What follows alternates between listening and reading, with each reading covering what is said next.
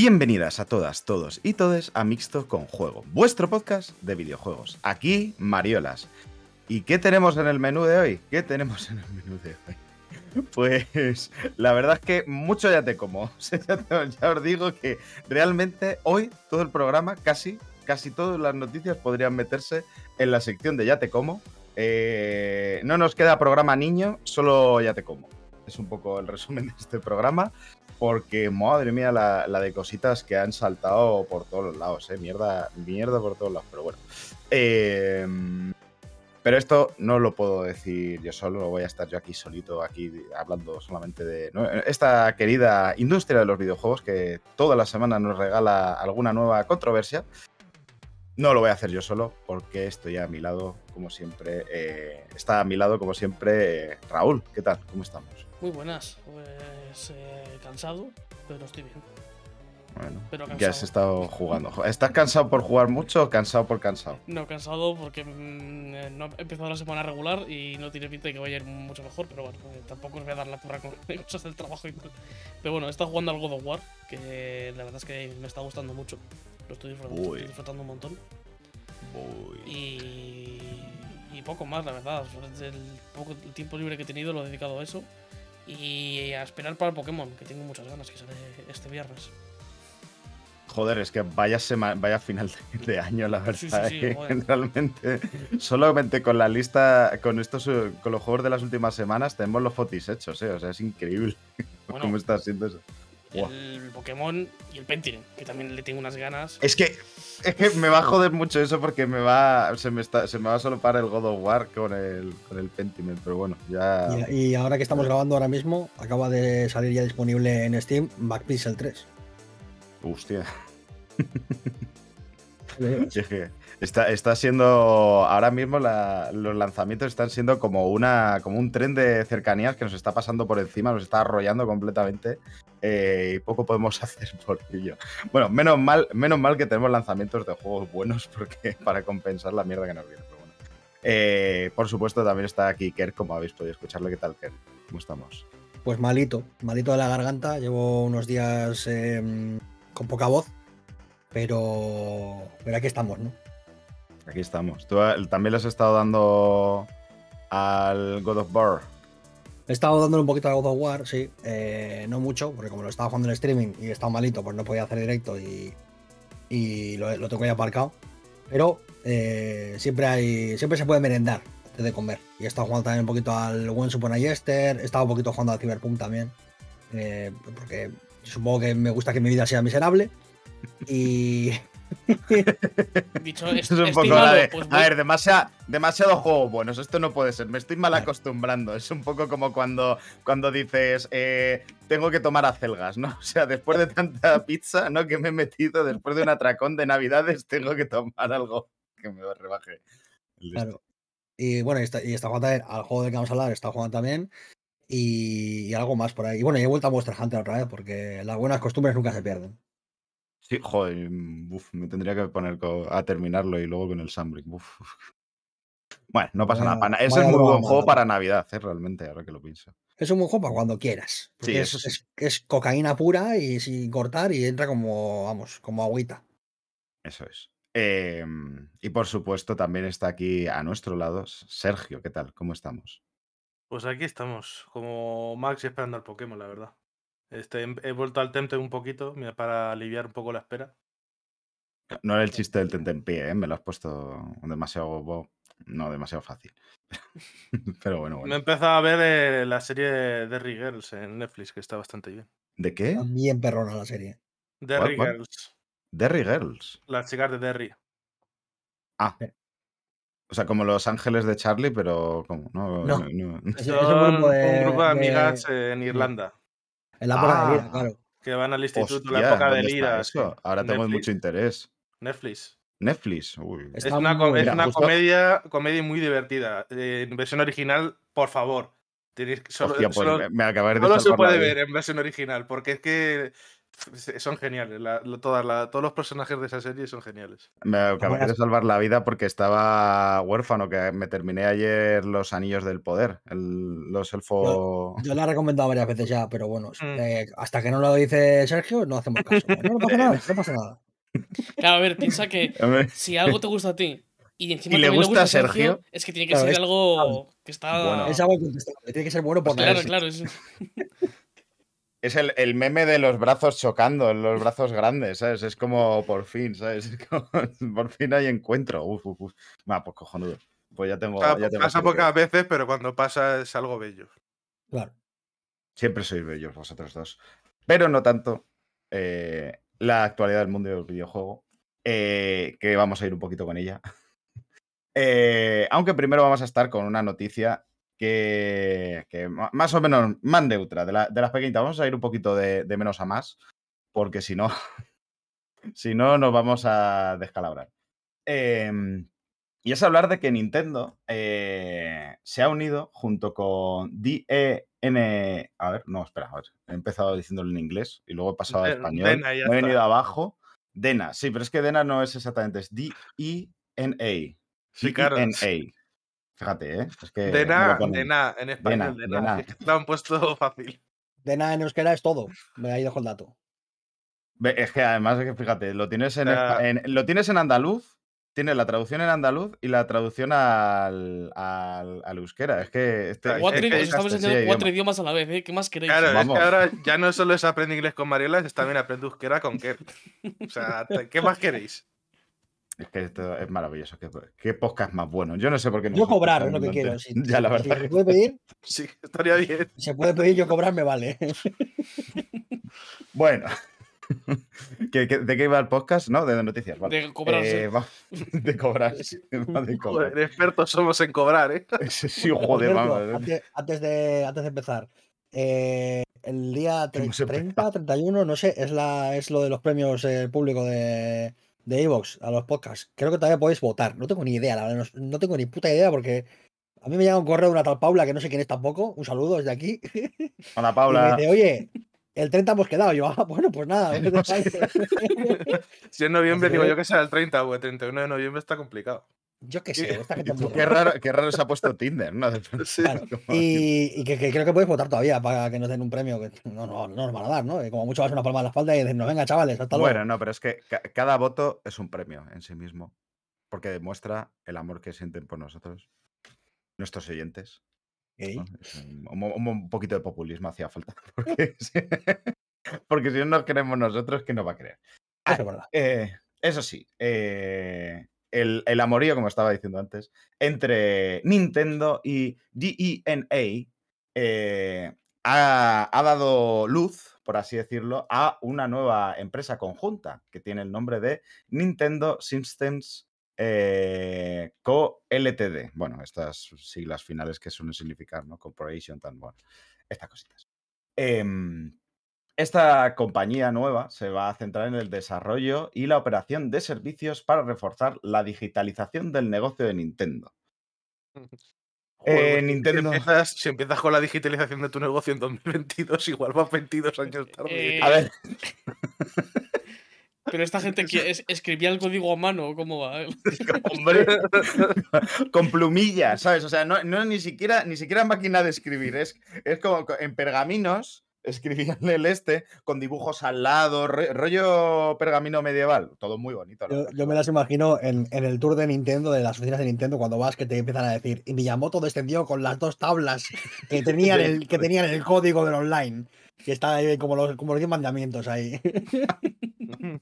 Joder, macho, de verdad, que no, no puedo más con, no puedo más con Nintendo, de verdad.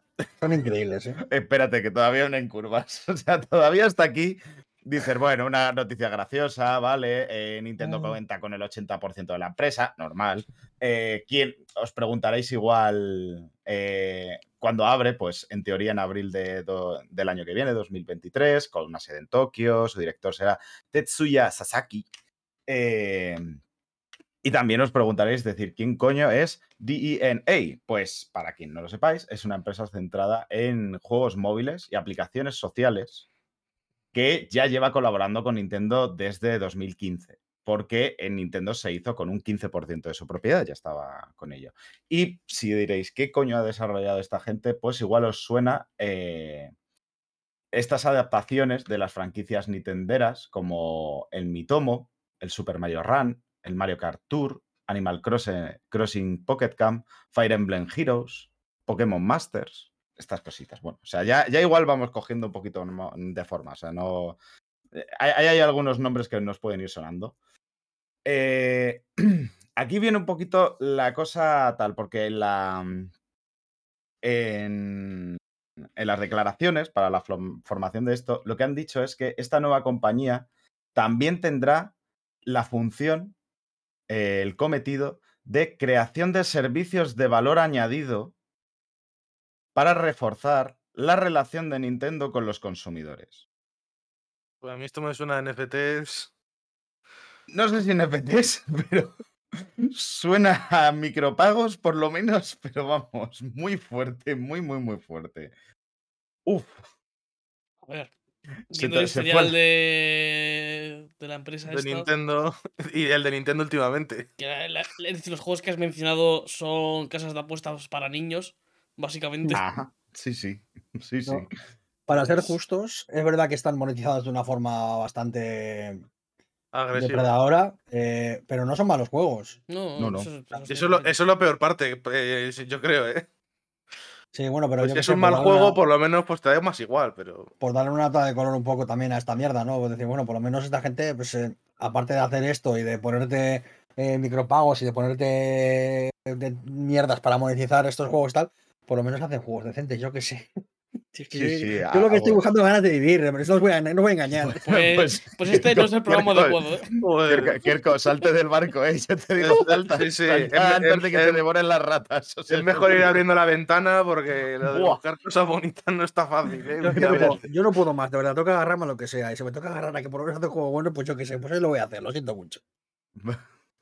Pues lamento yo, a ver, la noticia no tiene mucho más que eso, que es un poco la de Nintendo llegando tarde al, al online y por fin dándose cuenta de, hostia, y si, creo, creo, voy a, voy a, a- una- a- ahí en esa reunión de eh, dentro de Nintendo, alguien diciendo, yo soy de la opinión de que igual no se nos da muy bien lo de Internet, no sé vosotros, pero como que hay gente que lo sabe hacer mejor y a nosotros como no se nos están dando, ¿qué dices, hombre? ¿Qué dices? No, si se nos da genial. Bueno, un poquito. Se nos podría dar mejor, ¿no? Dejémoslo en ahí. Vamos a contratar a alguien nuevo, ¿no? Es de, oh, pues bueno, sí, no está mal, ¿no? vamos, a, vamos a ello. Eh, y luego, además, diciendo, y la verdad es que no estaría nada mal, esto, esto de, lo- de los micropagos me parece que es el futuro, ¿no? Bueno, bueno. Ay. Yo, yo me quedo con la, con la risa que me da porque es lo único que me queda realmente. Eh, porque ahora ya sí, con esta pequeña introducción, con esta pequeña noticia que he querido dejar en el Yate Como, aunque podría haber estado perfectamente. Ahora ya sí, vamos a entrar al Yate Como. Ya te como, ya te como. Eh, con todas las de la ley, vamos a empezar hablando con, con un clásico ¿no? de la sección que es Activision Blizzard eh, y específicamente con la compra por parte de Microsoft. Vamos a tener que Y hacer es una que- subsección del ya Que- te como. Kerry ya está cansado de la noticia y todavía ni hemos empezado. Que yo creo es que eso- Blizzard y ya me da una, me, me derrumbo, tío, de verdad. que creo que, Ya, tiene- ya. que eso, que tenemos que hacer una subsección del ya te como en- para Activision Blizzard, porque así es. Sí, Claro, una no- saga, una saga de estas que crees que ha terminado y te vuelven a hacer la décima octava película. Pues, pues eh, esto es igual. Es, Una es un yate, es yate- ya es un yate como con sabor especial, o sea, Claro, claro. específico, ¿no? Es como el, el yate Mm. como, Eh, ya te- ya te como eh, ¿no? Es como- sí, Es un ya te cago, ya hemos hecho la digestión y todo, ya ha pasado tanto digestivo y estamos al final ya. Sí, la verdad es que sí. De verdad, qué Eh, pues vamos a hablar de cómo, porque la Comisión Europea eh, va a abrir una investigación en profundidad eh, para investigar la, propuesta de compra por parte de Microsoft de Activision Blizzard. Que diréis, esto no ha pasado ya, es de, bueno, es que ya hay varias en paralelo y realmente la Comisión Europea ya había abierto una, lo que ocurre es que realmente lo que ha pasado es que se cierra la primera fase y ahora se va a abrir una segunda fase. Esta, eh, en la primera fase, Segundo nivel, ¿no? Han superado el primer boss y ahora viene el segundo. Exactamente, eso va- torneo- vamos a gamificarlo. es. Es un torneo de Eh, célula. Exacto. Ah, va evolucionando la cosa. La cosa es que la primera fase lo que querían era eh, identificar cuáles eran los posibles puntos problemáticos de esta compra, eh, que han tardado mucho para darse cuenta, pero bueno, supongo que si quieres hacerlo en serio tienes que hacer números, pero me ha hecho un poco de gracia porque como que todo, al final han sido todos los que decía todo el mundo, pero bueno, como la de Vale. Gracias por confirmar. Eh, y ahora en la segunda fase es donde van a investigar estos puntos que más le preocupan pues, a fondo, ¿no? Verlo si es de verdad. Em, uno de los primeros es precisamente eh, la posibilidad de que Microsoft pueda bloquear el acceso de videojuegos de PC y consolas de Activision Blizzard, específicamente en juegos de alto perfil y gran éxito, los AAA, como Call of Duty. Lo cual, pues bueno, es ya, ya, se ha visto en varios lados. Eh, y es que dice que la comisión considera que, la, que Microsoft podría tener la habilidad y el incentivo económico potencial de evitar que sus competidores tuviesen acceso a los, a los juegos de la compañía. Es de, hombre, claro, es que si te la has comprado, si te has comprado Activision Blizzard, supongo que será para hacerlos específicos. Es que, no, mm, vamos, es un poco la de, sí, no, claro, es que... Eh, eh, o sea, por más que, que salga Phil Spencer a decir, no, no, palabrita del niño Jesús, que yo voy a compartir, yo no me llevo el balón. El balón de Call of Duty no me lo llevo a mi casa. Palabrita del niño Jesús. Dice, ya, pero es que si te doy el visto bueno, igual mañana dices, pues ¿sabes qué? que le devuelva aquí. O sea, es un poco, es un poco esto. Es que realmente es un peligro porque es confiar y sobre todo porque te lo puede prometer Phil Spencer, pero Phil Spencer el día de mañana igual se va, viene full sponsor y te, Además, y, y te hace todo lo que quieras. Últimamente Follow Sponsor está bastante animado. Entonces, ya, ya. Bueno, no, pero en este caso me estaba refiriendo a otra persona. O sea, que venga, que de pronto Bobby Kotick coja, le, le, suban a, a. Hostias, me acaba de dar una pesadilla, ¿eh? Uf. No, de la división de Xbox Boycotting. No, no, no, no, no, no, borra, borra, borra, borra, borra. Bueno, no des ideas que nos escuchan. Otra persona. Por si, por si, hay, alguien, por si hay alguien que ha venido nuevo, eh, eh, Phil Spencer es eh, la cabeza de Xbox y su, y su hermano gemelo eh, Full Sponsor es, como llamamos, a cuando se pone verdaderamente tiburón. no son dos personas diferentes, es la misma persona. Tipo Jekyll y Mr. Hyde. Es, efectivamente. Y a veces sale Sponsor. Sale Full Sponsor y dice: Esto que tenéis aquí que está mal, que hay aquí abuso laboral y tal, esto no me, la, no me lo toquéis. Esto no pasa nada. Está, está todo estupendo. sí, sí.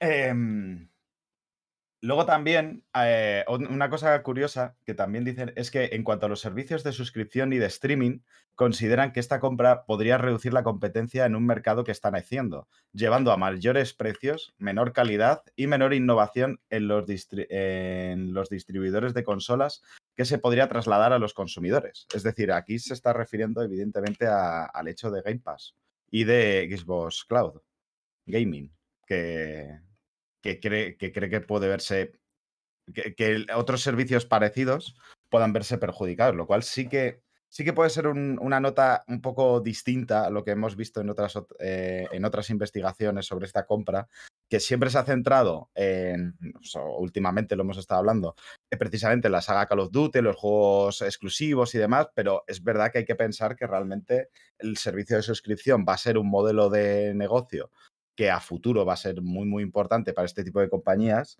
Y esta compra igual mata la competencia dentro de este sector desde, desde un inicio. Y bueno, pues eso, lo van a considerar. Significa eso lo que signifique. Eh, también, por otro lado, dice que en el ámbito de los sistemas operativos, esto es curioso también, eh, dice que la compra podría reducir la, la, posibilidad de que otros sistemas operativos, no sé a cuál se referirá, eh, de PC, de competir con Windows al unir los juegos de Activision Blizzard a su portfolio. Y no sé si igual Apple ha tenido algo que ver con esto. No, no sé, me suena. Me suena que igual por ahí puede haber también bastantes problemas. Eh, si decide Apple, por lo que sea, meter mano o meter cizaña, como está haciendo. Se unen a Jim Ryan realmente a, meter cizaña a todas estas eh, eh, investigaciones. Mm, no sabría qué decirte. La cosa es que, bueno, esta comisión dispone de 90 días laborables para emitir una decisión, lo cual deberían de comunicar el resultado antes del 23 de marzo de 2023. O sea que bueno, estaremos atentitos a ver qué dicen. Eh, porque esta realmente es de, creo que es de las más importantes de, de, de- de ver si permite que se haga la compra y demás, porque, joder, mm, ya no queda tanto para la fecha, o sea, no me acuerdo exactamente de la fecha que se dio para mm, consolidar la compra exactamente, pero no debe de quedar demasiado. Creo que era junio, ¿no? Del año que viene, ¿puede ser? No, No, acuerdo. igual es- pero, Por ahí, ¿no? como- O es que como los asuntos, los asuntos de los dioses a los, mortales nos, nos afectan poco, eh, Ya, lo que pasa, claro, lo que pasa con Zeus y Hera y esta gente, a los mortales nos da igual. Mm, mm. Estamos aquí abajo y yo qué sé, ¿ha llovido para la cosecha este, este mes? Pues sí, pues para adelante. Pero bueno. Cosa, cosa de ricos. Cosas de rico ya, pero es que al final es un poco.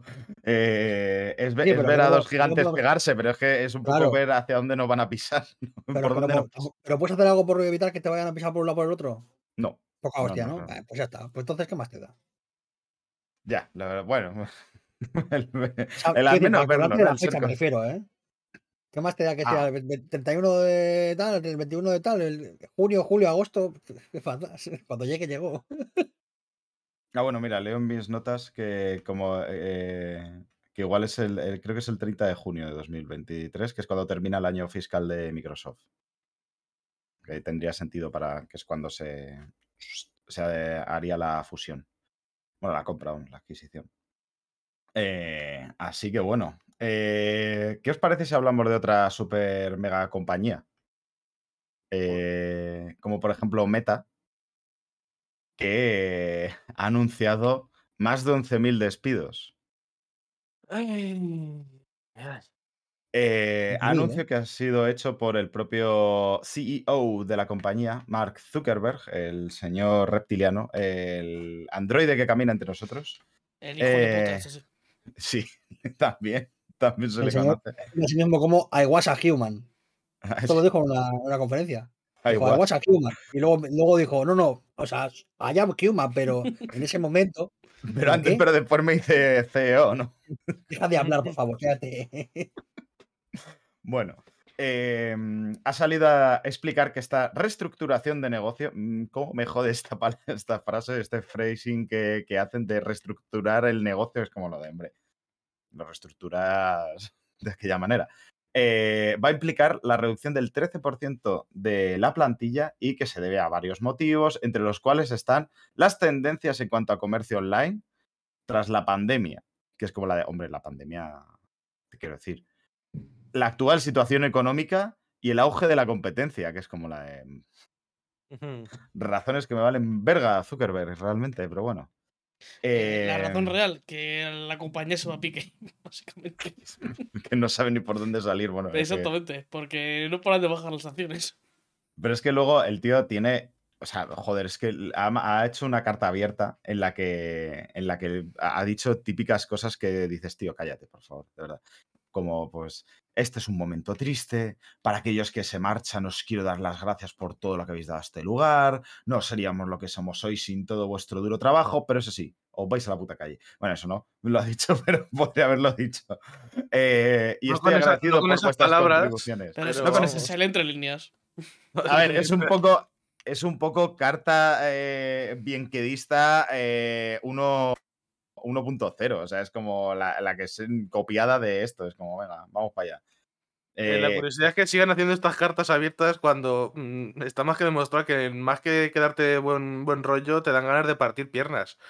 Si te han despedido y te ponen esto luego, sinceramente. es que es eso. Si tanto sea- valorabas mi trabajo, ¿por qué no me mantienes, cabrón? bueno, es que es la típica. Eh, también decía, para los que se quedan, sé que esto es un momento difícil para Mm. vosotros. De, hombre, la verdad es que la Para los inestabilidad que se quedan, esto no puede duda. pasar también a vosotros, así que trabajad bien, esclavos. eh, Eso es lo que se lee entre líneas.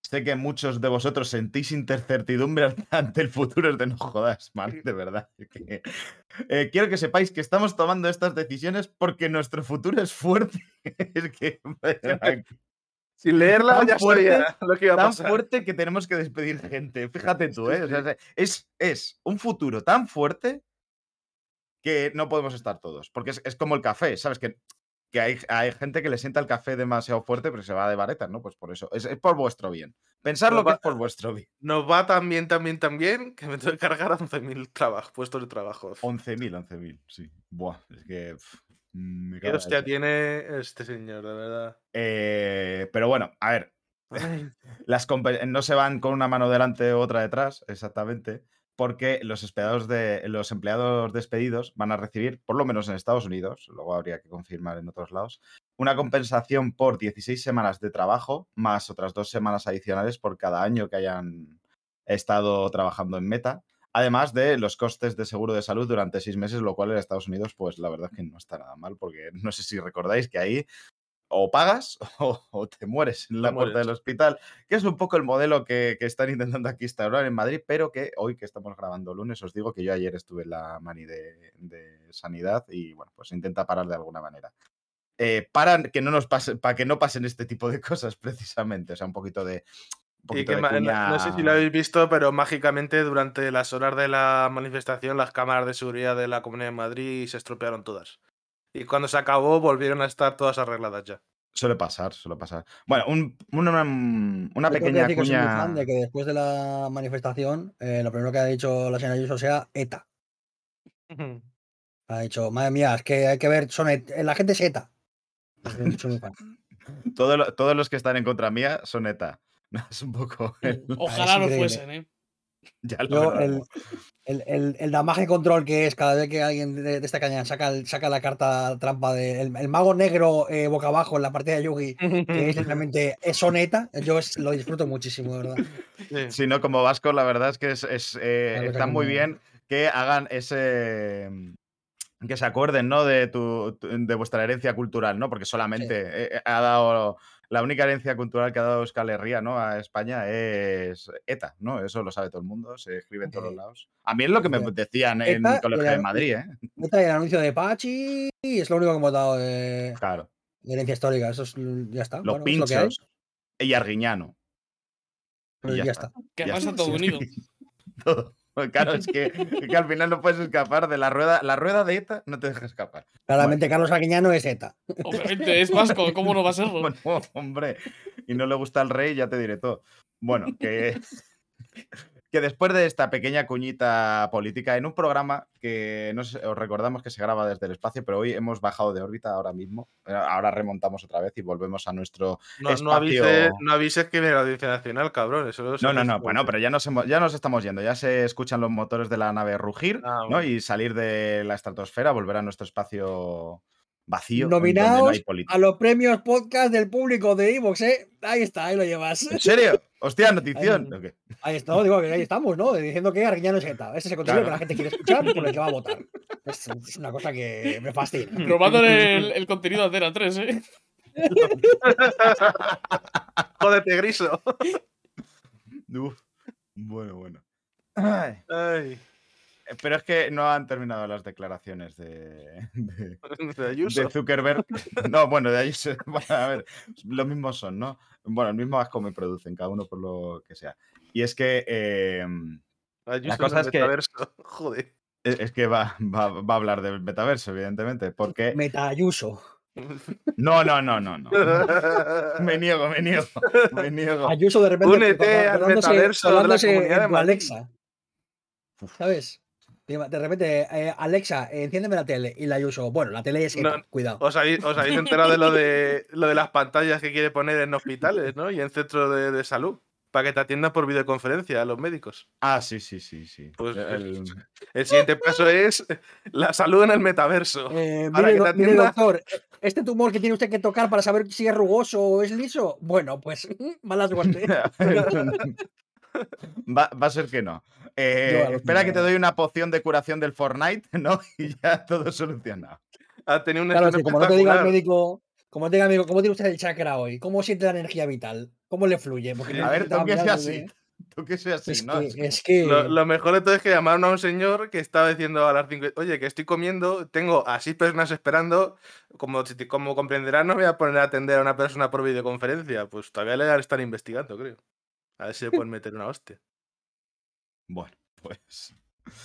Ay, qué, qué magnífico. Yo estaba pensando que lo guay sería que sustituir a, a Alexa con Ayuso y que te despierte diciendo ¡Que viene ETA! ¡Que viene ETA! ¿Sabes? Como el despertador, cambiarle la alarma. Uf, de ahí dentro, hostia.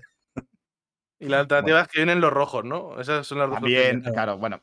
Eh, mm, Pero es que, es que eh, a ellos les gusta mucho mm, mezclar, ¿no? ETA, Venezuela, mm, Podemos y, claro, el Y comunismo. marxismo cultural. O sea, ya es que uf, eh, cuando te hacen el combo bueno, a mí eso a mí me encanta, realmente. o Cuando sea, consiguen meterlos todo eso en la misma frase, es, es, que es, es es rap. espectacular, ¿eh? O sea, Es freestyle. Eso es freestyle. A mí- convencedme de lo contrario.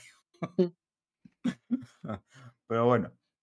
Bueno, mira, a- ahora me viene bien porque vamos a hablar de música. eh, específicamente de todo lo que ha saltado alrededor de en la banda sonora de Doom Eternal, Mick Gordon y todo esto. Se podría decir que esto es el temita. Es, sí, la verdad que sí.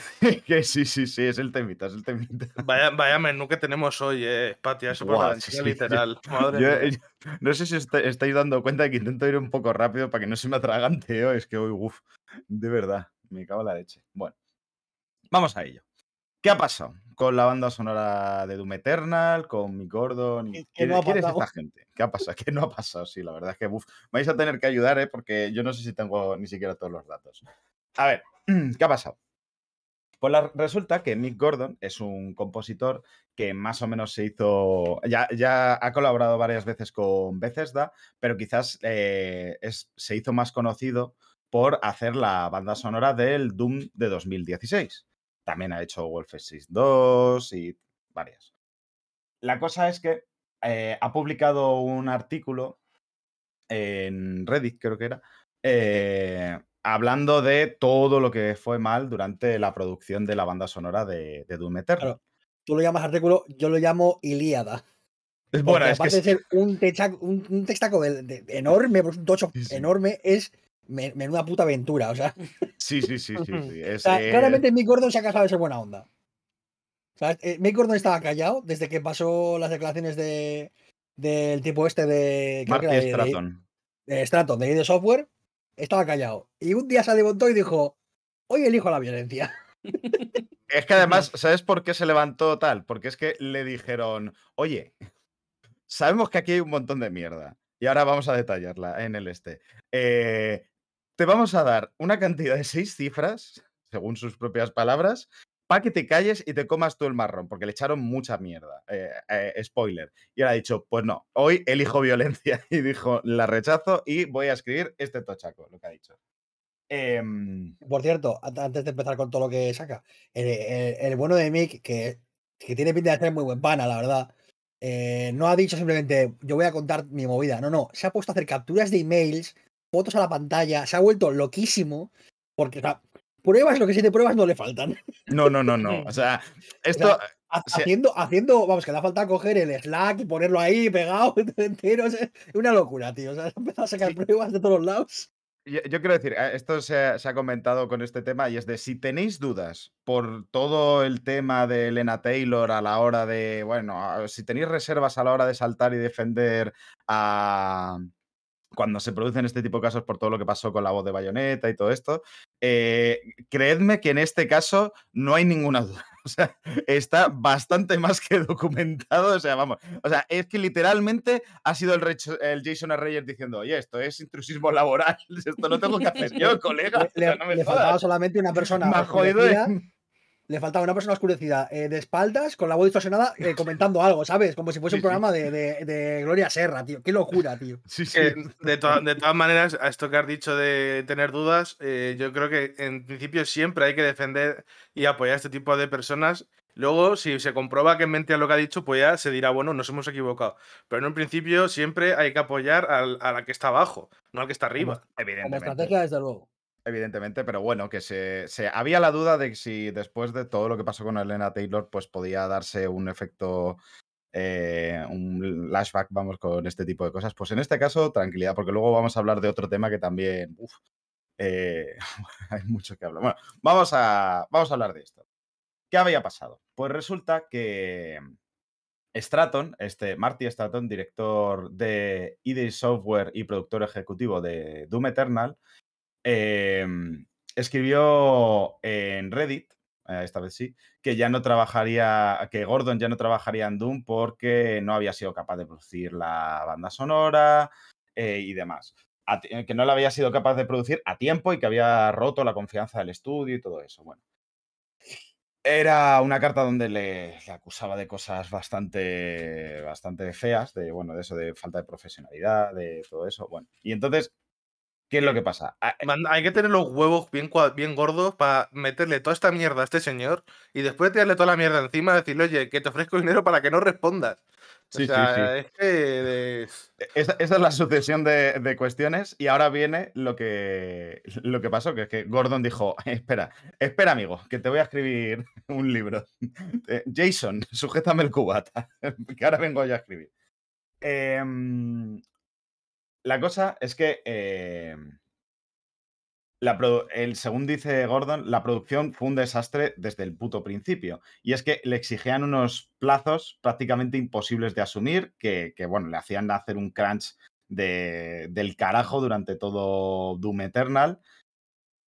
Hay que recordar que esto, que Gordon es auto, bueno, era autónomo, entonces sigue siéndolo, vamos, que no era empleado de, y de, o de Bethesda, o sea, que le estaban haciendo crunch siendo autónomo, lo cual, pues bueno. Una, una preguntilla. ¿En, en la banda sonora es música original que hizo este señor? ¿O son adaptaciones de canciones? ¿O, Música o son.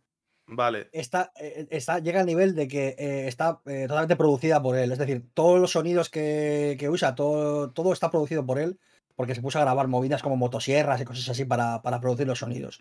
Está totalmente hecha por él, producida por él, eh, mezclada por él, y parece que te está hecho todo por él. Es Porque que no, él no- es lo mismo hacer una banda sonora eligiendo temas de otra gente a tener que componerlos tú mismo. Es un proceso no, mucho más largo. Está todo compuesto por él. Compuesto y Eh, grabado. para- Es Para quien no lo sepa cómo se hace, de hecho, sí. eh, eh. Mick Gordon lo explica en la carta, en el, en el, en el texto que, que publica en Medium. Eh, hacer una banda sonora para un videojuego no es tan sencillo como hacer eh, 20 temas, 30 temas. Tú tienes que hacer una música que se pueda reutilizar, que se pueda lupear, que se, que se use de, de manera. Adaptable, eh, por así decirlo. Claro, tienes que adaptarla a los niveles, a lo que sucede, tal. No es tan sencillo como decir, pues voy a hacer esta música y ya está. Tienes que adaptarla a un tipo de gameplay, a- a- mm, al momento en, en concreto de ese gameplay, porque no es lo mismo una zona llena de enemigos que un pasillo oscuro, que una sala de control, por poner un ejemplo dentro de- del mismo Doom, ¿no? Entonces no es tan sencillo como hacer, simplemente coger y hacer temas. Tiene que haber un sonido que tenga que ver con el juego, tiene que haber, o sea, hay toda una serie de parámetros que, que- son muy variables, que dependen de qué tono quieras darle al juego qué tono tenga el gameplay y, y cómo sean los escenarios y cómo sean las zonas por las que te mueves. No es tan sencillo como, como hacerte un disco tú, que, que ya es complicado de por sí, ¿no? Hacer un disco musical.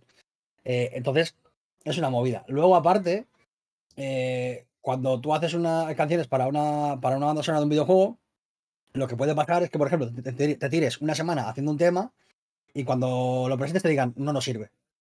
Y todo es este poco- trabajo no sirve para nada. No lo puedes reutilizar, no se puede coger para. No, no sirve, y ya está, y punto. Entonces, claro, si, le- si aparte de darle un, un, eh, espacio muy corto de tiempo, porque ya, ya dijo él en la carta, decía, a ver, casi imposible hacerlo en el tiempo que querían. Pero dije, bueno, lo, lo- me voy a esforzar y lo voy a intentar hacer. Vamos a ver qué pasa. Si encima. que hacía de supone- 20, de 20 horas diarias, de 18 a 20 horas diarias, flipas. O sea, es un- una puta locura. Aparte de que el tiempo era cortísimo, es que luego hay un montón de problemas por el medio que son simplemente. eh, no se pueden entender. No se puede entender. Porque uno de los problemas que tenía es que básicamente cuando él pidió, oye, pasadme vídeos, eh, dejadme acceder a vídeos, dejadme acceder a, a, eh, imágenes conceptuales, dejadme acceder a movidas, dejadme acceder a los niveles, eh, los niveles no estaban hechos. Eso es. Entonces, él No que estaban hacer- todavía ni definidos. Claro, él tenía que hacer música para unos niveles que a lo mejor luego cambiaban. Entonces, claro, él decía, si yo ahora me tiro aquí dos meses haciendo una banda sonora para unos niveles que dentro de dos meses van a ser diferentes, ¿qué estoy haciendo? Y es que eso es un poco lo que pasó, que luego de manera, de manera oficial, es que, es que tiene muchos temas de esto, o sea, pasó eso, que mm, estaba componiendo ni- para niveles que no estaban definidos y que luego se descartaron, pero se descartaron de manera oficial porque luego la realidad es que muchos de esos descartes los acabaron metiendo a los Omarda en, en la, en el juego y la cosa es que no se lo pagaron, porque la cosa es que la banda sonora se paga, se, se los cobraba por minutos de música finalizada, es decir, que iba a entrar en el juego. O sea, eh, es que es muy heavy esto. Que al Lo que final hace dijeron, ah, que- pues mira esto. Lo que hace que todas las canciones que se descartan no se cobren. Exacto. Porque el, el problema es ese, que, que Mick Gordon no es un trabajador de, de software, es un autónomo. A él le pagan como si fuese por hora, digamos. A él le van a pagar lo que sea la banda sonora al final. Lo- el contrato es por, cien- creo que eran 140 y pico minutos. O 130 y pico minutos. Al final No fue más minutos de los que estaban acordados. Y además, todo lo descartado no se paga. Entonces, es que es, es- son unas condiciones que ya están en la mierda. Pero es que encima eh, hay un momento en el que él se dirige a ID Software diciendo, oye, no podemos trabajar de esta manera porque eh, vamos a estar perdiendo el tiempo, no me va a dar tiempo a acabar la banda sonora de esta manera porque si no tenemos los niveles, yo no puedo saber qué queréis hacer, cómo hacerlo y afrontarlo para hacer una banda sonora que, que encaje con, con lo que queréis. Y la respuesta fue literalmente, eh, tú cállate y haz lo tuyo. Te jodes y bailas, sí, es un poco. cállate y lo haz lo tuyo. Esa fue la respuesta. Es como. O sea, te estoy presentando la solución a un problema porque él decía, mejor si hacemos así, así, así. Y están los correos, como ofrece alternativas a esta, a esta, a esta forma de desarrollar. Y la respuesta es, tú cállate y hacer tu musiquita. Que fue Claro, es como, específicamente o sea, por parte encima. de Stratton, vamos, quien le, Sí. le dijo.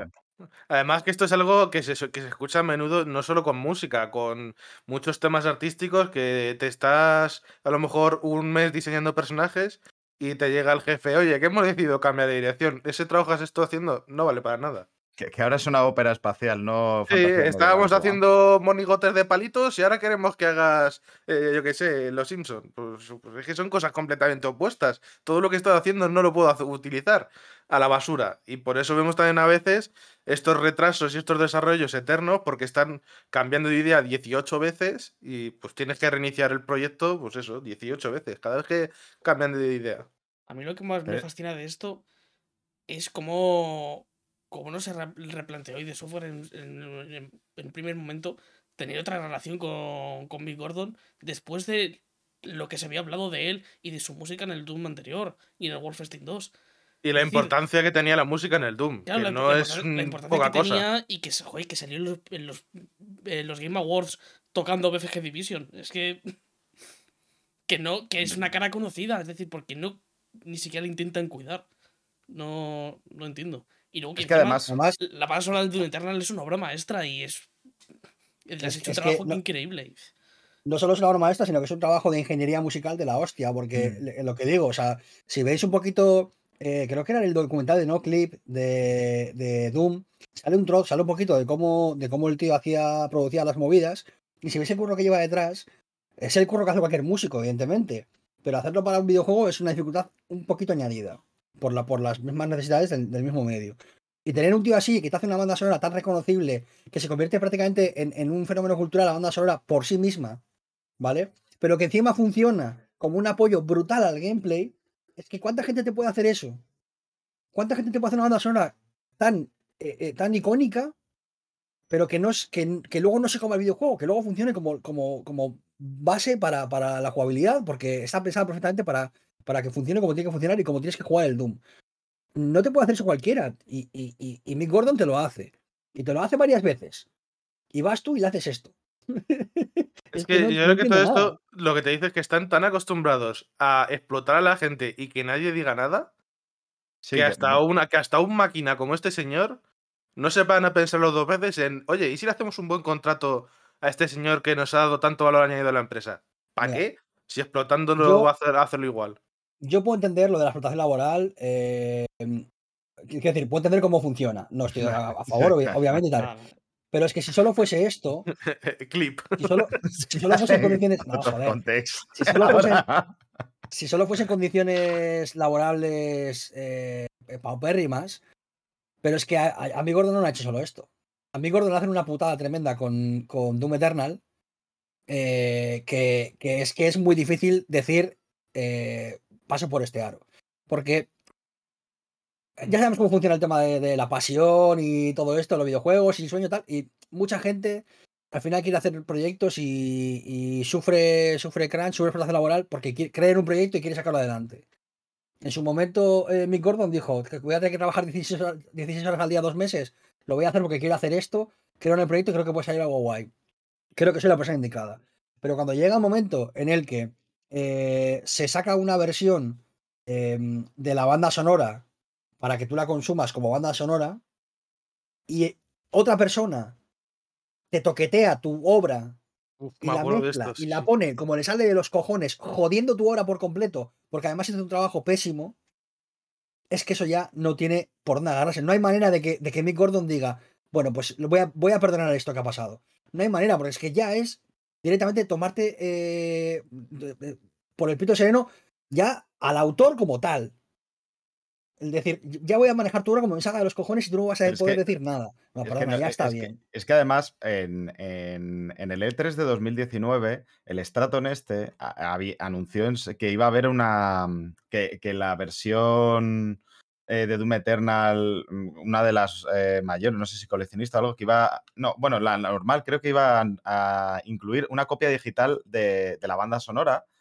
Pero que es que ni siquiera le habían contactado, no habían contactado con Gordon para ofrecerle un contrato por la creación de ese álbum, porque es un producto aparte del juego. O sea, no, como que les daba igual todo completamente. O sea, es, es mierda sobre mierda. Luego eso, lo, lo que habéis dicho, que Claro, bueno, porque, le- porque- perdona, perdona, porque la banda sonora de un videojuego, cuando se comercializa, no se comercializa como se, como se, mm, como se tiene la, la banda sonora para el juego. Se tiene, Claro. que, se tiene que volver a mezclar, se tiene que alargar los temas para que sean más disfrutables, se les da un orden eh, con más sentido para que sea pues, un poquito más, un poquito más eh, accesible, digamos, a escucharla, pues como escuchas cualquier disco, ¿no? Y para eso hace falta, eh, evidentemente, gente que la mezcle, gente que la. Un, una- un trabajo que hay que un hacer. trabajo. Y No, y sobre todo que, que es su- por, que- por su polla. que lo que tiene que firmarlo él, que no pueden usarlo porque sí, vamos, que es como, Y es que bueno, encima en los créditos aparece acreditado dos personas sí. como autores de la obra. Y es como, perdona, esta persona lo que ha hecho ha sido mezclar las cosas como le ha dado la gana y encima mal. Porque se carga toda la atención eh, musical de- de- de- del sonido de Mick Gordon. Entonces, ¿qué cojones? Es que es normal que este señor diga, ya, es que no puedo más, no voy a pasar ni una más. Lo tenía que haber hecho directamente cuando, cuando directamente le dijeron dos meses para hacer esto eh, y, y te buscas la vida como haber dicho, mira, hasta aquí, se acabó. Pero es que es normal. Es que es normal. Eh, y Y es que suerte, además- tiene, suerte tiene ido software que hay gente que ha seguido. Es que fíjate cómo es de, influyente Mick Gordon, que ha habido gente en YouTube que se ha dedicado a hacer remixes y cosas con el sonido y con, y con el, el rollo de Mick Gordon. eh, de la influencia que, que es tan grande, hay gente que es muy buena haciendo eso porque le ha influenciado muchísimo Mick Gordon. Y la banda sonora del DLC del, del Doom Eternal la hace un youtuber que hace remixes a lo, a lo Mick Gordon, que hace un trabajo excelente, pero que sin Mick Gordon no existiría probablemente. Y esta es la movida tan, tan bizarra y tan, y tan retorcida que, que- que pasa con este rollo, que es, estás jodiendo constantemente a un autor que te ha dado tanto, que tú ahora puedes contratar a una persona que se ha dedicado a hacer remixes en YouTube porque, porque en su momento jodiste a esta persona y esa persona hizo una banda sonora. Hmm. Es que es eh, la cuadratura del círculo a, a tope, vamos. O sea, es que esto es un poco el no entender cómo funciona el proceso creativo de. No ya ni siquiera de, de- a nivel musical, yo creo que incluso a nivel de En videojuegos. porque- general, en general, sí, sí. Po- Porque la cosa es que si sabes un poco de cómo se hace, por poner un ejemplo de otra, de otra industria que tiene similitudes, la- en el cine, la banda sonora va al final, siempre. Se, se genera eh, cuando ya tienes prácticamente todo el metraje hecho y lo que hacen los directores es hacer una co- primera composición poniendo música eh, que, le, que, quie- que es la que ellos quieren, que como que les gustaría que sonase. Es decir, por ejemplo, si vas a hacer Re- Interstellar, pues poner una música básicamente. Claro, una referencial, exactamente, para que luego el, El, el, artista, el artista, claro, el compositor pueda decir, ah, vale, quieres una subida aquí, quieres un tal, le gustaría trabajar con estos temas. Es decir, se hace al final porque realmente necesita que sea un apoyo del resto, la música, al fin y al cabo. Y si quieres que cumpla esa función, necesita ser lo último en ser añadido para que entonces cumpla- puedas eh, componer apoyando eso que ya está hecho. Por eso eh, aquí es el, empezar a decirle, oye, hazme música, eh, pero tienes los niveles, colega, es de, no, no, no, sí, da igual. No, no, da igual. Y luego es eso, de decir, vamos a hacer la OST, no le contacto. vamos a... te vamos a coger estos descartes y te los vamos a meter, pero no te vamos a pagar. Que luego eh, resulta que estaban haciendo su propia, su, propia banda sonora alternativa con gente de dentro que luego es eso, que era una puta mierda, vamos, que es como, bueno, es que es, es, es, eh, un, no entender, en- bueno, aparte de la falta de respeto que es completamente para todo para un trabajador que tú has contratado, eh, es tampoco es no entender cómo se hace un proceso creativo bueno, vamos, esto. mm, Eso, eso está claro, eso se ve, por ejemplo, también con los doblajes, que hay veces que no les dan ya ni imagen sí. siquiera, que tienen que doblar solo sobre texto. Claro, y te pasan cosas como Y la de. te encuentras con doblajes raros o palabras que no cuadran. Hombre, ¿Me estás y llamando virreina? ¿cómo van a cuadrar si no le has dado ninguna referencia? No tienen nada que seguir para ver qué quieres expresar con eso. Si no le das ni una referencia, no, pues no sabes si está enfadado, está contento o qué está haciendo. Ya que ha salido el tema de los doblajes, a ver si los estudios grandes que tienen millones eh, tanto de dinero como de personas se dedican a acreditar a los traductores y a, la- a los localizadores y a los equipos de traducción en los créditos. Que está guay, está guay, tus 40 minutos de créditos están muy guays. Pero si no aparece toda la gente que trabaja en el puto juego, pues a lo mejor te vas a la mierda, ¿no? Eh, y esto va, por ejemplo, por, por el, por el último. Que no el único. El Exacto. último. El, el God of War Ragnarok, que está muy guapo, pero estaría muy guay que al final, después de 33 minutos de créditos que tiene, accesibles por cierto desde el menú, para que no te pierdas ningún nombre, acredite a la gente que ha traducido, como ha podido, un juego con muchísimas líneas de diálogo, por cierto. Y, y cuando externalizas estaría bien que pongan a todo el mundo, no solo al CEO y al, y al otro CEO, ¿sabes? Más que nada Que, porque lo- que no han hecho eh, nada. los créditos es la manera que tiene la gente de decir yo he trabajado en esto. Porque si no, eh, eh, cuando, cuando una, una traductora o un traductor va a un sitio a pedir trabajo, le dicen ¿dónde has trabajado? Y dice War Ragnarok y le dice bien, y fuente tiene que decir Cibeles. Sí. Porque no puedo ir a los créditos y decir, mira, aquí está mi nombre. Me llamo Y otra, y otra eh, fuente José Manuel Neptuno, la Traducción me verdad. llamo. Y como además eh, tienen siempre NDAs mm, draconinos, pues tampoco, si no salen, no pueden decir que han salido tampoco muchas veces. Exactamente, sí. Bueno, es lo que pasó funciona con, con. Mercury Steam, vamos, en su día. Con- Así que bueno. Eh, nada nuevo bajo el sol, empresas jodiendo a trabajadores y todo esto. Espero que más o menos hayamos podido ex- explicarlo más. Que la mayoría Eh, de esto ya se sabía. Lo- lo- sobre- la principal novedad, creo, es lo del dinero ofrecido para que se calle. Mucho de esto, mucho de lo que ha salido de, de todo esto se sabía en algunas cosillas y Sí, tal. pero es que ahora es eh, dicho con- por él. hecho por él y con pruebas y, tal. Exactamente. O sea que ya es un poco como el. El in your face. El, antes eran, se conoce de esta manera, de tal, de no sé qué, la ahora es, bueno, pues esto es un poco. Y eso también todo sir- sirve como consejo para mm, la gente que si estáis trabajando y os piden cosas así un poco turbias, eh, guardad cosas y guardad capturas y tal, que nunca sabes cuándo las vas a necesitar. Si algo me enseñó el capitalismo es a grabar todas las conversaciones con mi jefe. Sí, Efectivamente. o sea, si algo tenemos que sacar de Villarejo es que grabarse, la verdad es que está muy buena las conversaciones. Es Hay que ser más Villarejo en este vídeo. es siempre que sea tu conversación, es legal grabar eh, lo que hablas con tu jefe por el, por el teléfono, porque además son muy listos y te llaman. No te lo escriben por WhatsApp, no vaya a ser. Claro, Vale. la captura. Entonces, hay muchos programas en la, la Store para grabar las llamadas con vuestros jefes y vuestras jefas. Está muy bien para cuando os digan, eh, por ejemplo, eh, vente a trabajar, pero no te las meto como horas extra, te alargo una semana el contrato y eh, ya, bueno, pues no vienes a trabajar, lo cobras como horario normal. Por ejemplo, ¿eh? Para nada, para nada, un caso real, basado en mi experiencia personal, recientemente. No, ¿qué va? No, es to- Nada. todo fantasía.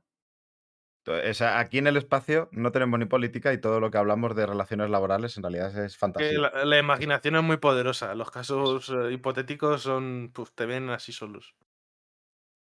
Eso es.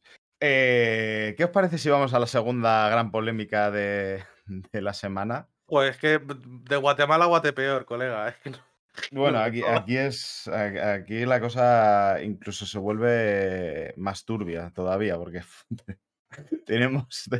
te- tenemos. eh, eh, vamos, eh, un intento de estafa realmente. Pero bueno, porque vamos a hablar de Zaum. No sé si os acordáis que hace unas semanitas también hablamos de, bueno, cómo habían salido el director del juego y otras figuras importantes que habían sido eh, claves en la creación de tanto el estudio como del. El, eh, ¿Cómo se llama? El, el este cultural, el- la asociación cultural. Eso. La asociación Agrupación, cultural de, sí, eh, de Zaum.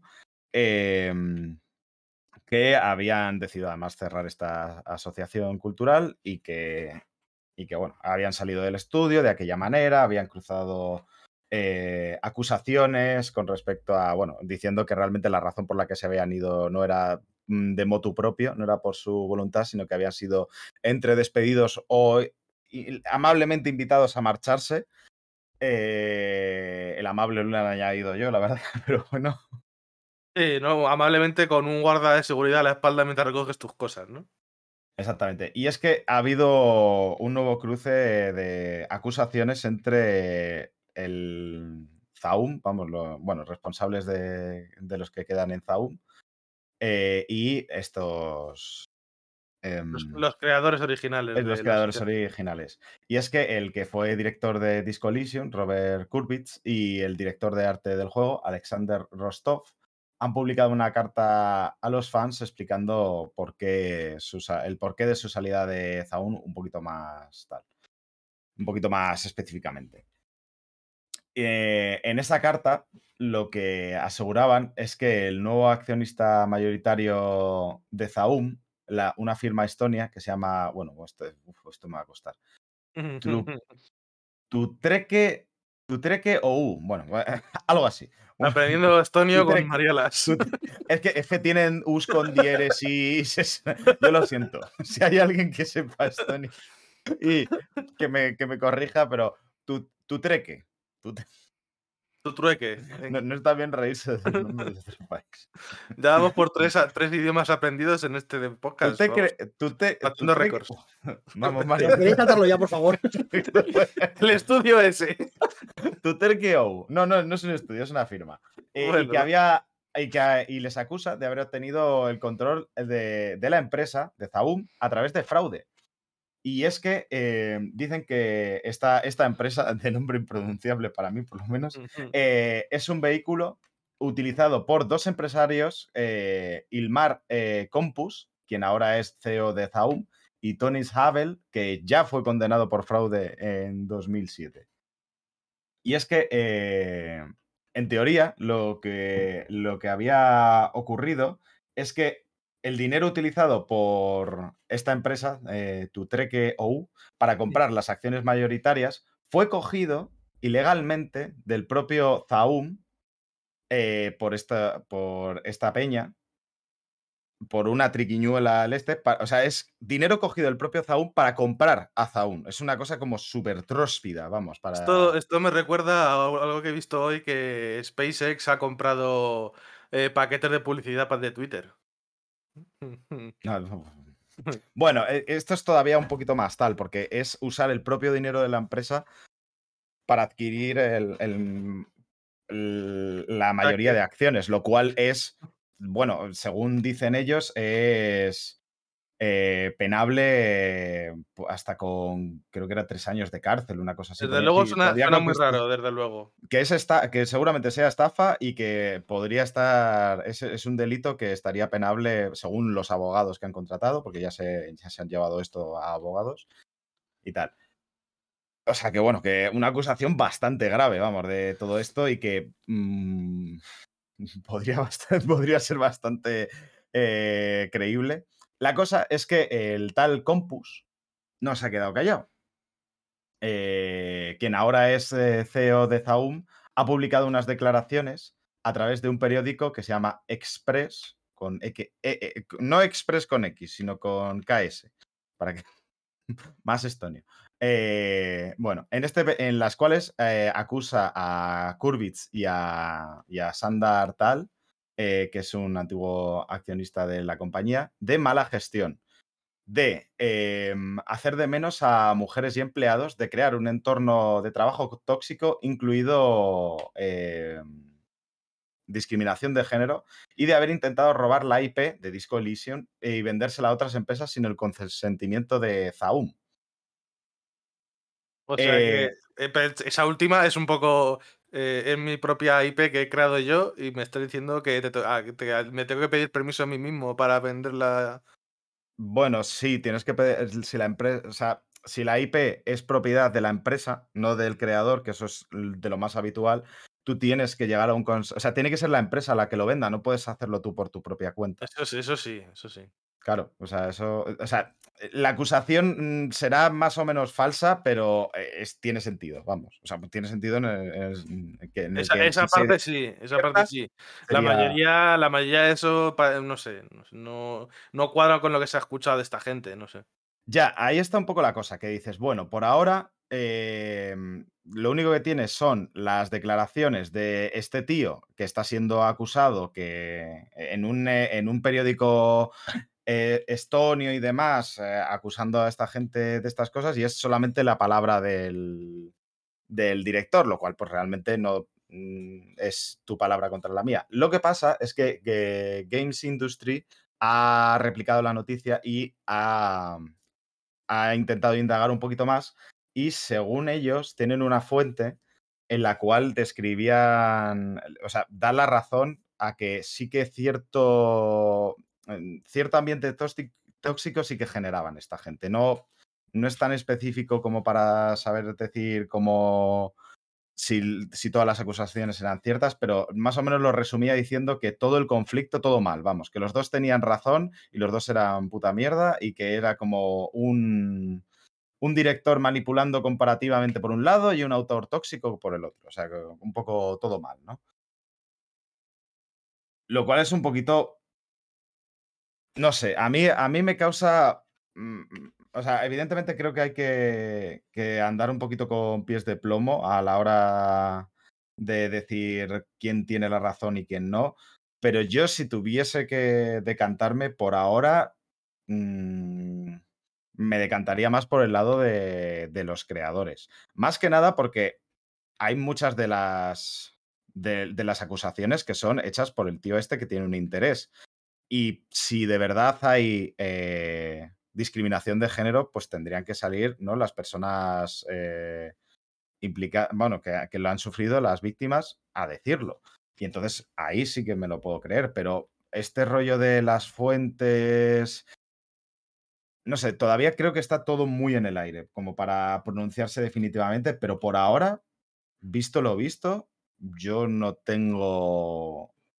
O sea, yo me seguiría posicionando a, a favor de, de esta gente por ahora, a menos que salgan cosas. Sobre todo porque eso de tengo una fuente que me viene bien y me dice lo que yo A ver, necesito. es Game Y Industry. que no, ¿eh? y que o sea, sí, pero. Es un poco como cuando salió Jason Reyer a decir que cuidado que yo he visto esos documentos y yo pues del Jason a priori me, me, Lo que me pasa que, eh, que, que, que Kurbis pueda ser un tipo un poco tóxico o muy tóxico en su puesto de trabajo, no tiene nada que ver con que este señor eh, está haciendo tremendo pufardo y les esté echando de, También. del estudio que lleva a cabo eh, eh, un juego que, que llevan creando prácticamente 10 años. O sea, que decir, está muy bien la estrategia de sembrar la duda, ¿no? De esta gente es mala, porque ha hecho cosas malas. Ok, eso no tiene nada que ver con que tengan ra- razón o no. Eso es otra, otra cuestión diferente que imagino que se resolverá en los tribunales en los próximos meses.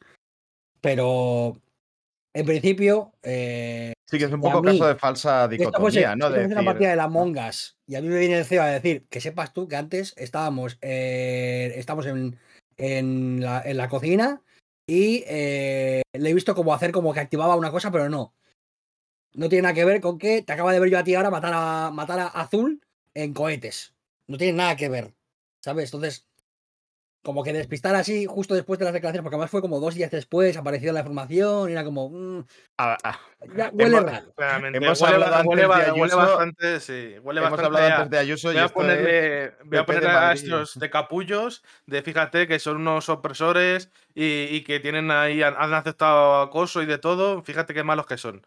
Sí, O sea, sí, a mí sinceramente me huele a eso, más que otra cosa. Que, que, ya te- que me, que, me, que, me- que me creo lo de que son tóxicos en el, en el esto de Puede, trabajo. puede ¿eh? Ser, puede ser. que me lo creo 100%, que seguro que sí, que- pero que me suena los cojones. Que, o sea, no me suena los cojones, es decir, que no sean tóxicos, ¿no? Pero, pero que no tiene nada que ver con lo que se está, con lo que se está diciendo y lo que se está quejando eh, tanto la, la asociación cultural como los, como los tres autores, que por cierto, de, de la tercera persona de, de Helen no dicen nada. Era una santa, no sé. aparte idea. que existe también la posibilidad muy, pro- muy probable de que ese ambiente tóxico se generase por las diferencias entre los creadores y lo que estaban intentando imponer desde arriba.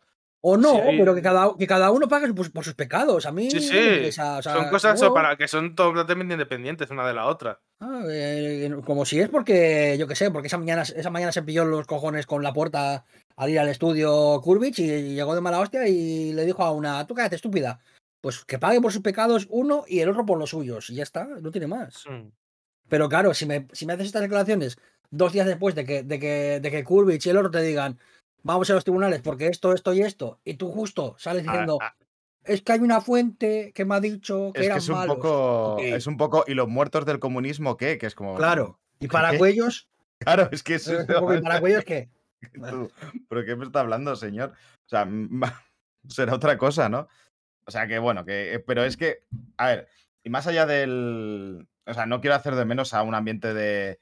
De, trabajo tóxico que evidentemente siempre hay grados, ¿no? O sea, mm, y que pueda haber mm, cosas, pero, pero es que lo otro es que es literalmente una estafa. O sea, es un, es un intento de estafa. Bueno, no, un intento no, un- una puta estafa que han conseguido. Lo, lo han que- que- conseguido, entonces, claro, no es un intento. Claro, es que eso es, o sea, eso sí que es penable completamente. Lo otro puede ser reprobable, pero eso es penable. O sea, no, no estamos hablando de lo mismo. O sea, no, no estamos hablando de las mismas cosas. Así Ah, es que, que- bueno. También te digo, me dices, eh, no, es que eh, este señor era tóxico en el ambiente de trabajo. ¿Un autor siendo tóxico? No, creo que no conocía a uno jamás en mi vida. No, hombre, Kojima, seguro que eso es todo rosas y por donde habla. Claro, el mismo le- Kojima diciendo, qué bueno la pasión cuando trabajamos de- 12 horas seguidas. claro, uf, es que Claro, eso no es no. tóxico. Jamás vi yo un autor un poquito tóxico, no, que va. En videojuegos, además, no, nunca. Nah, no, es una cosa. no puede Pues haber te digo que como que me ha parecido, o sea, pa- si tuviese que juzgar algo así, o sea, si yo fuese juez, que por suerte no soy juez, eh, para empezar porque no soy fascista y después porque no tengo que decidir esas cosas. eh, Hola, Audiencia Nacional. Claro. si yo tuviese que decidir, es que a mí me, es que a mí me suena a, a- a decir, vamos a ver qué puede ser lo más creíble que podemos decir a esta gente para que la gente tuerza un poquito la atención hacia otro lado. Y dices, ah, es que era un poquito tóxico, sin haber ninguna declaración de ningún empleado por el medio, que es como, normalmente la- los empleados cuando, cuando están puteados quieren hablar, pero que no veas cuánto quieren Sí. hablar. O sea, quieren rajar, pero los primeros. Y no hay ni una, se- ni una sola declaración de ningún empleado, todo lo dice el CEO, que casualmente es como el enemigo público, digamos, de, de las cabezas más importantes de el el que más tiene de ganar también por dejarles mal. Mm, O sea, mm. esto, esto es muy conveniente. Unas declaraciones que le vienen muy bien a este señor. Entonces, Y que además, posiblemente por todo lo que ha pasado con Elena Taylor, dirá, bueno, estarán los, eh, los ánimos más favorecidos a, a precisamente a, que este tipo de declaraciones tengan más peso, vamos. eh, O sea, es que además yo es un poco. Yo no digo que sea mentira, yo lo que digo es que es lo más oportunista que se podía hacer. Entonces ya tuerzo el morro, ya tuerzo el morro un poquito y digo, "Mm, no sé. Bueno, y, y lo que has dicho, que además es que una cosa no tiene que ver con la otra. O sea, que pueden ser las dos cosas a la vez. Sí, sin ningún problema. O sea, no me despistes con tu. O sea, no, no despistes la atención de, de lo que hay porque son cosas paralelas. No se, se juzgarán pero- cada cosa del este, pero que no es como la de. Es que este tío. Porque además lo decía un poco así: es la de yo les tuve que echar. to- Todo esto que he tenido que hacer, todas las estafas han sido por el bien de la, de empresa. No dicen es- específicamente esto, pero un poco sí el rollo de yo les he tenido que echar porque eran así de tóxicos. Y es como un. mm, Bueno, es un poco como los Crypto Bros, ¿no? Os he tenido que estafar por vuestro bien. No, es que cuando Disco Elysium vendía millones, ahí no eran tóxicos. Ahí era- eran todos buenísimos. Fue a partir de eso que empezaron a ser tóxicos. Por eso digo que es como muy oportunista todo y es como, bueno, bueno, me da pereza. Pero bueno, sin más, yo qué sé. Ya se resolverá todo esto en los tribunales est- estonios. estonios. Eh, ¿no? Estonio, sí. Bueno, sí, Eh, la- depende, Estonia. dependerá de, supongo que dependerá de dónde sea la empresa, Estonia, dónde sí. esté ubicado Zaum. Dependerá de dónde esté ubicado Zaum. En Estonia. Claro, está Es ubicado en Estonia también. Pues Sí. entonces sí. Pues sí, Con- que lo- Recordemos, si no estoy equivocado, Que lo llevase otro, otro tribunal, la verdad. claro, te imaginas, ¿no? De repente el tribunal de, de, yo qué sé, de Málaga. Sí. La verdad es que yo, esto es una movida que no me lo puedo ni creer. Mm, Y yo, Juan, como juez, ¿no? Pues, pues. Claro, no, y, y- y yo, Juan, intentando decir tu treque. Buah, Eso te iba a decir. Eso te iba a decir. Ahora te toca, Mariela, imitar a yo Juan intentando pronunciar. Claro, es que además pone, es tu treque o U, con lo cual, o U. Claro. Bueno, Ya está preparado. Está preparado ya. mala. Nos falta George aquí para que nos dé su versión. O pelusa, sí. O Pelusa. Muy bueno. Per- perdona a, a la gente de Andalucía, ¿eh? pero es que nos ha hecho mucha gracia. Uy. Eh, iba, iba a pues- decir, sí. antes de eso, que como último dato, si no recuerdo mal, esta persona que ahora es eh, director del estudio es la primera persona eh, em, condenada en Estonia por eh, malversación o por eh, fraude o por no sé qué movidas. En plan, Ese es, como el primero. En plan, eh, top 1 mundial, bueno, top 1 estonio, perdón, de eh, condenados por fraude. Es como. Yo creo en la investigación, pero claro. Ese es el Tony Schavel, el colega. Pero vamos, que es la misma Bueno, puta mierda, vamos. No es el que ha salido a decir las declaraciones, pero vamos, eh, el amigo. es el otro. El- sí, El Si no es aprendiz. otro. Son como epiblas. Si no lo hace El- uno, lo hace otro. El ¿no? aprendiz, ¿no? El otro el maestro, este es el aprendiz. Claro, es que está la cosa. Es un poquito el meme del perrete este rodado de fuego diciendo This is fine. This is fine, sí. Sí, Pues, ¿sabes también un poco el, el meme del Spider- de los Spider-Man apuntándose uno al otro, ¿no? Con los dos coleguitas estonios. Sí, un poco así. Ay, pero bueno. Eh, ¿Sabes lo que This is Fine también? Pues los nuevos juegos que va a sacar la FIFA. Las, nue- las nuevas. eh, uf, es que este- este- En teoría hemos salido del, del Yate Como según tengo en la escaleta, pero es que yo me vengo abajo. O sea, esto sigue siendo Yate Como. Ya te es que eh, para que la FIFA vaya a dejar a EA como de buena comparada. pues es Vale, la cosa ha pasado, no sé si os acordáis, que eh, EA y la FIFA han partido peras y ya a partir del año que viene eh, ya no habrá FIFA hecho por Electronic Arts, sino que pasará a llamarse EA Sports F- eh, FC. El hombre más Em, malo. ya, ya, bueno, espera, espera, ¿quieres eh, escuchar nombres malos? Agárrate, agárrate, agárrate porque, joder. Vaya pase al hueco de triángulo Uf. te he metido, ¿eh? Madre mía. Bueno, bueno, no, sí, sí, madre mía, o sea, metiendo. Uah. Vale, la cosa es que la FIFA eh, también había decidido sacar nuevos juegos y ha anunciado cuatro, nuevo- cuatro nuevas licencias em, relacionadas con el Mundial de, Ta- de Qatar, que ya sabéis que está bastante rodeado de polémica, así que tampoco queremos hacer mucha publicidad. Por, por polémica quieres decir negar derechos humanos y la muerte de los trabajadores construyendo los estadios. Eh, exactamente, ese, ese tipo Ah, de va- vale. polémicas, ¿no? Era por, por un poco, ¿eh?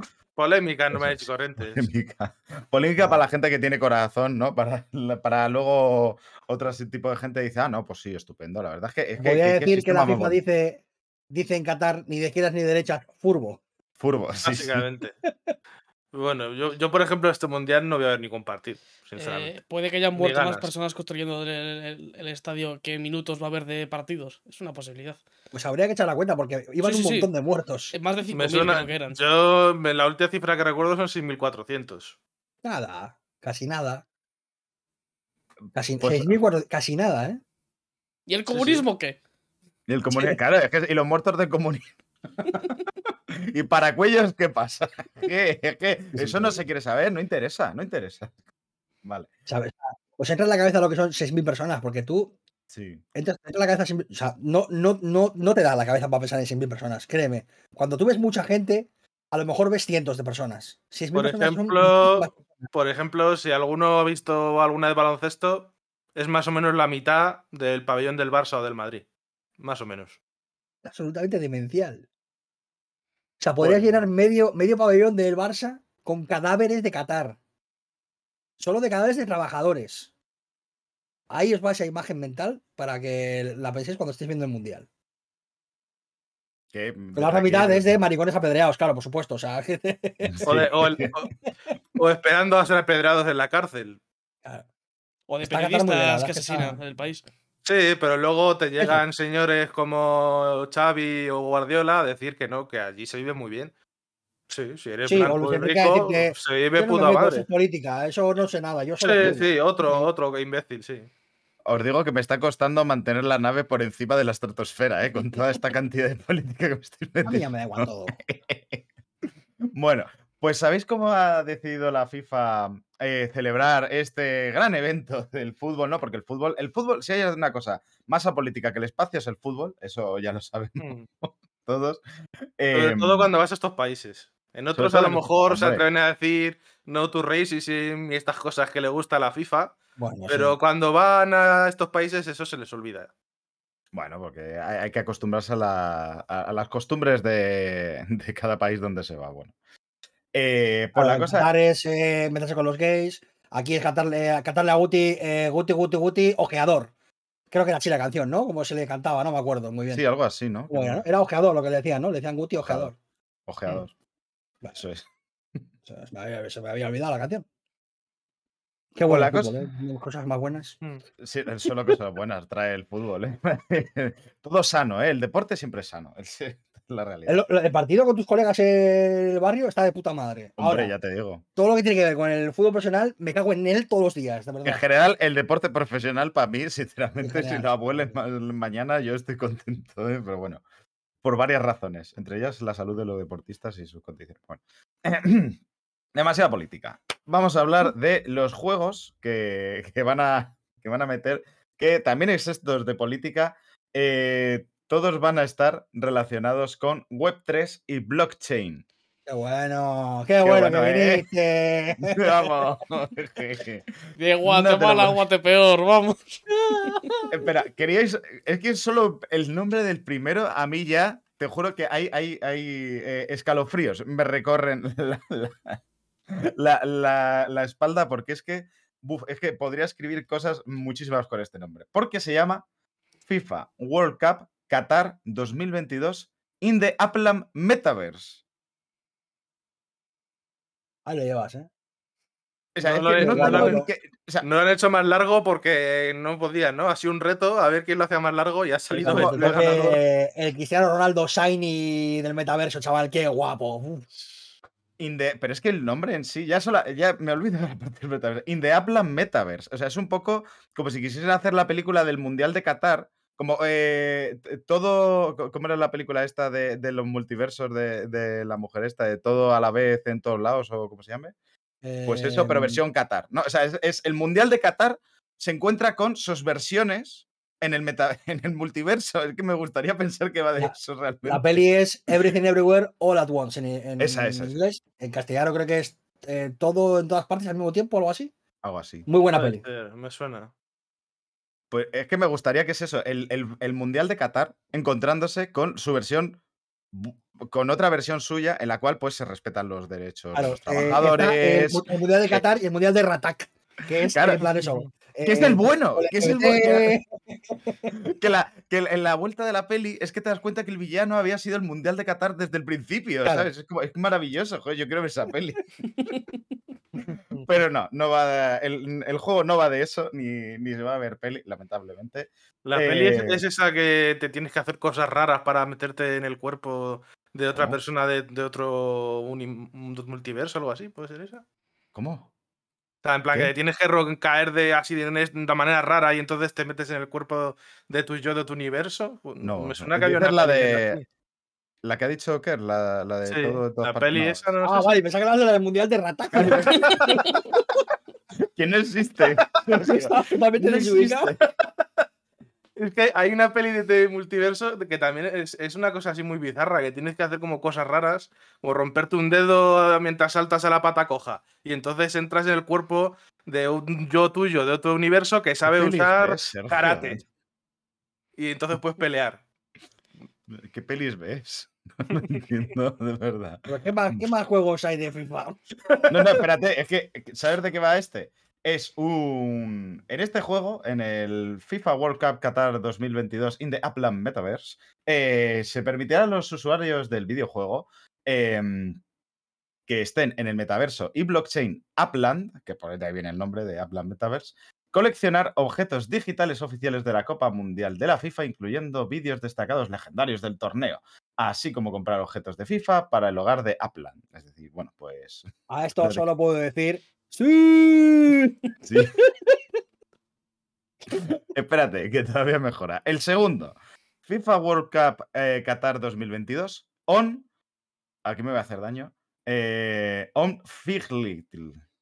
Em, Oye, Figlitl- Es, es- es esta, es la que yo te Fickle. decía. Joder. Fickle. A ver. P-H-Y-G-T-L.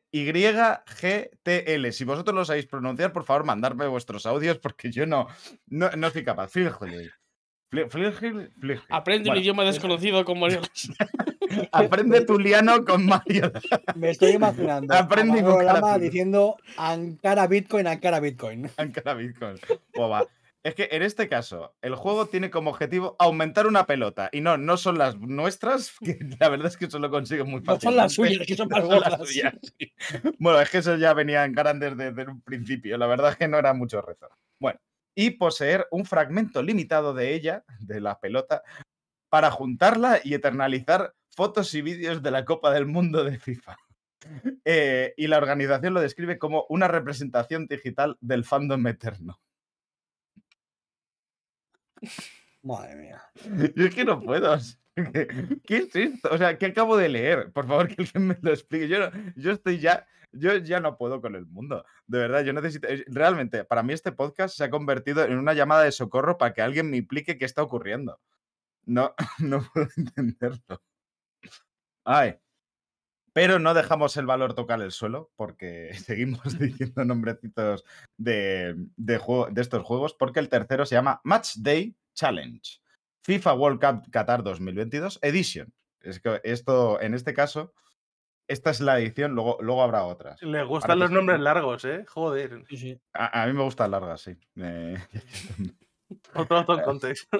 en el cual, en, en este juego, eh, va a ser un juego de predicción social basado en cartas de fútbol. Joder, qué más. Yo no sé si esto va a ser un gacha, si va a ser eh, apuestas, porque parece que es una predicción social. ¿Qué coño predicción social? Eso es una apuesta que te cagas, ¿no?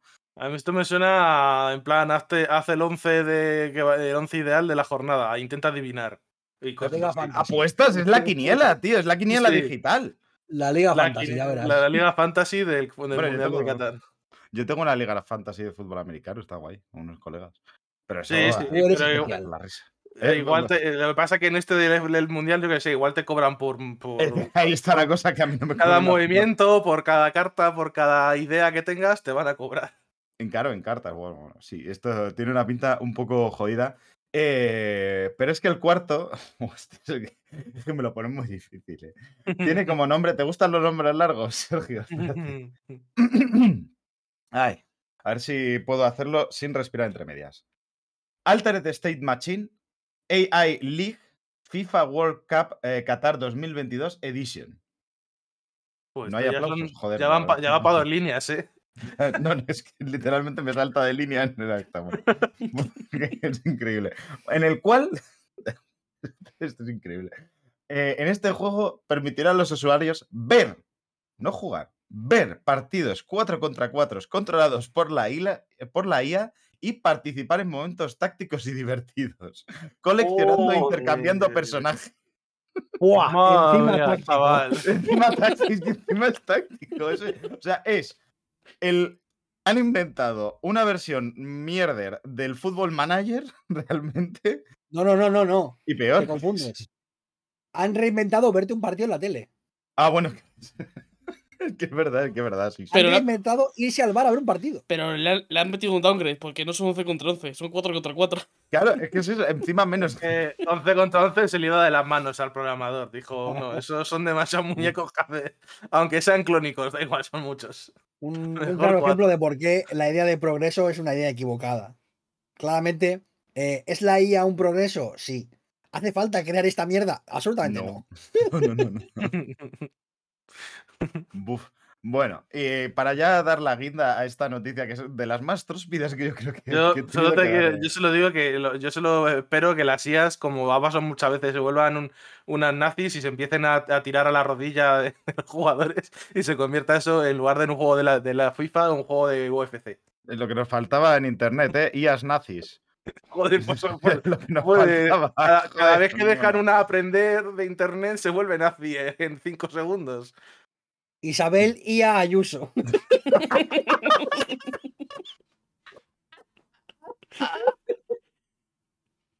Es el- hoy, es el día de, hoy es el día de Ida, lo siento.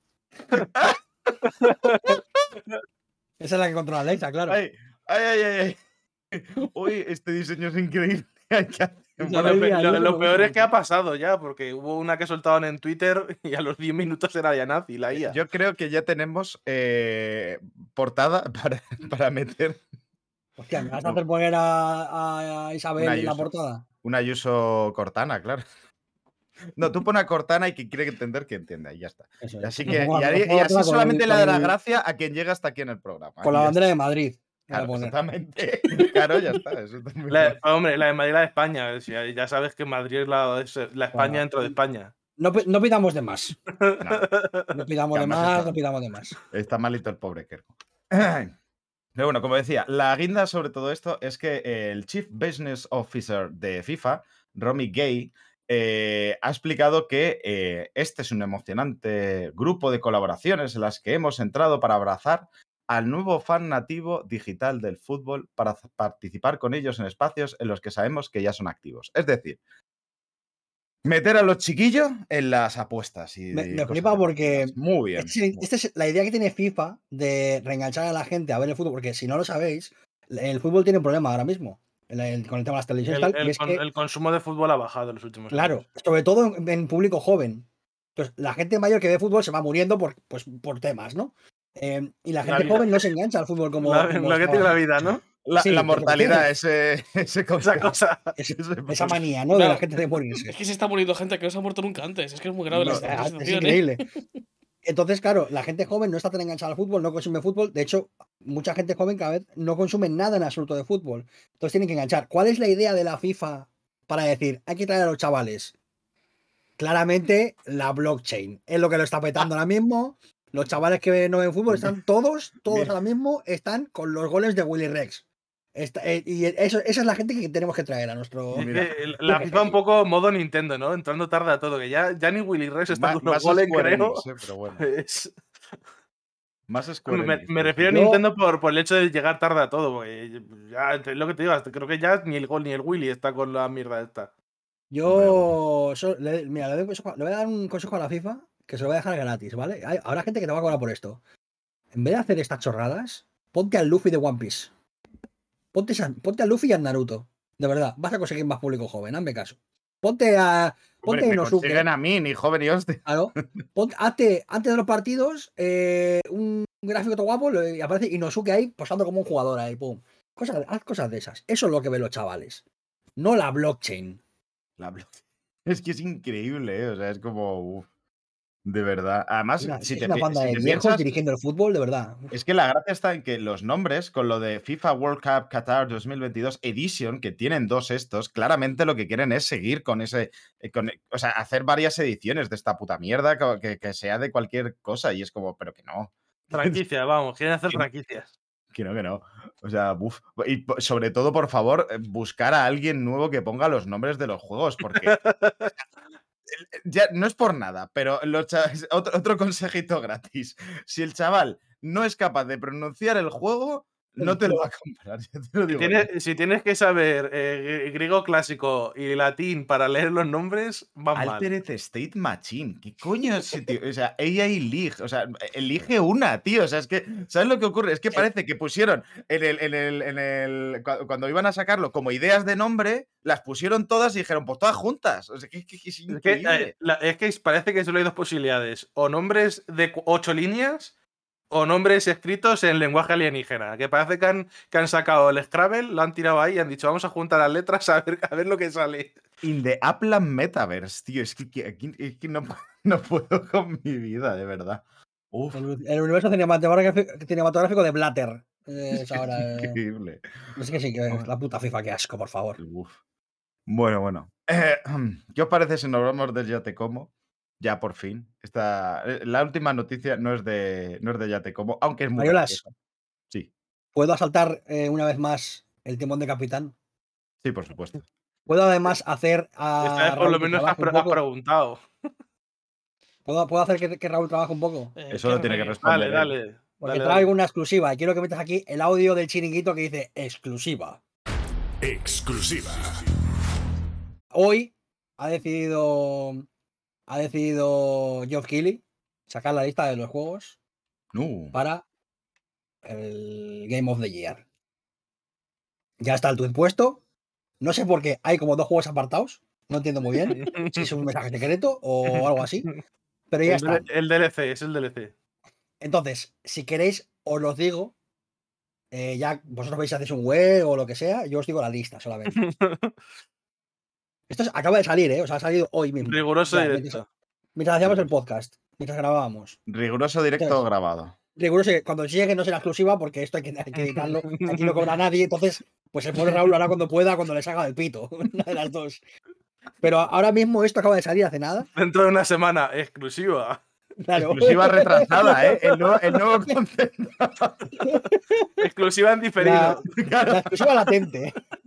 La exclusiva Esto latente. solamente mixto con juego. Los Ay. seis nominados para el Game of the Year Son- en los The Game Awards son con el número uno a Plague Tale 2. Requiem. Con el número 2, no, el número 2 me lo estoy metiendo como si fuese una alineación, ¿eh? no, no es que haya orden ni nada. ¿eh?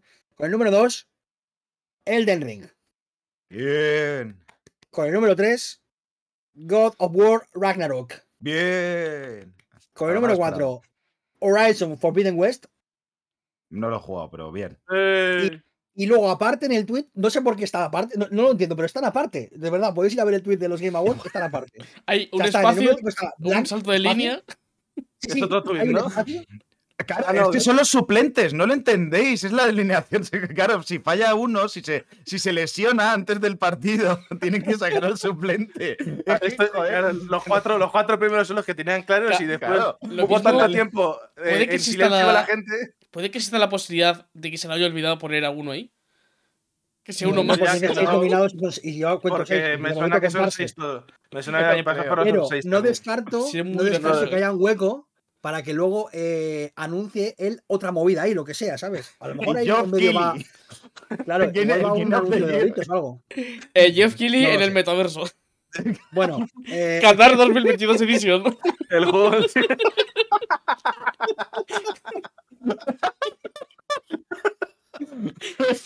Joder, cinco. anuncia a Isabel y a Ayuso, claro. Claro. con el número 5. Y aquí viene igual la sorpresa, yo creo.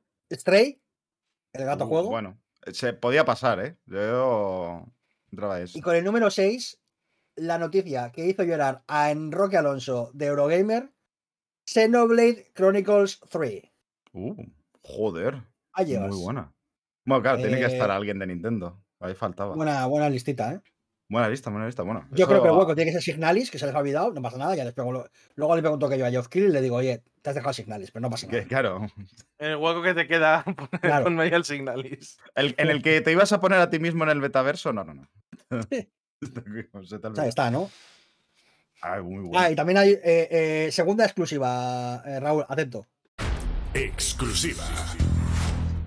Ha dicho Geoff Keighley que la gala no va a durar 7.000 horas como de costumbre. Esto se celebra. Bueno, habrá, es que- habrá- habrá que ver, ah, si no ha dicho un número concreto de horas, habrá que ver lo que este hombre considera que no, son, no Yo se va a no sé ser si muy es larga. el- yo no sé si es para celebrarlo, porque eso puede significar muchas cosas, y es. Y no creo que sean buenas, porque lo más seguro es que no vaya a recortar ni un puto anuncio, y esto signifique que los premios dados en el baño se van a multiplicar. O sea, que es que. Y Va, Yo creo que este año, tenemos, este año tenemos anuncios, yo creo, ¿eh? Yo creo que es por dos razones.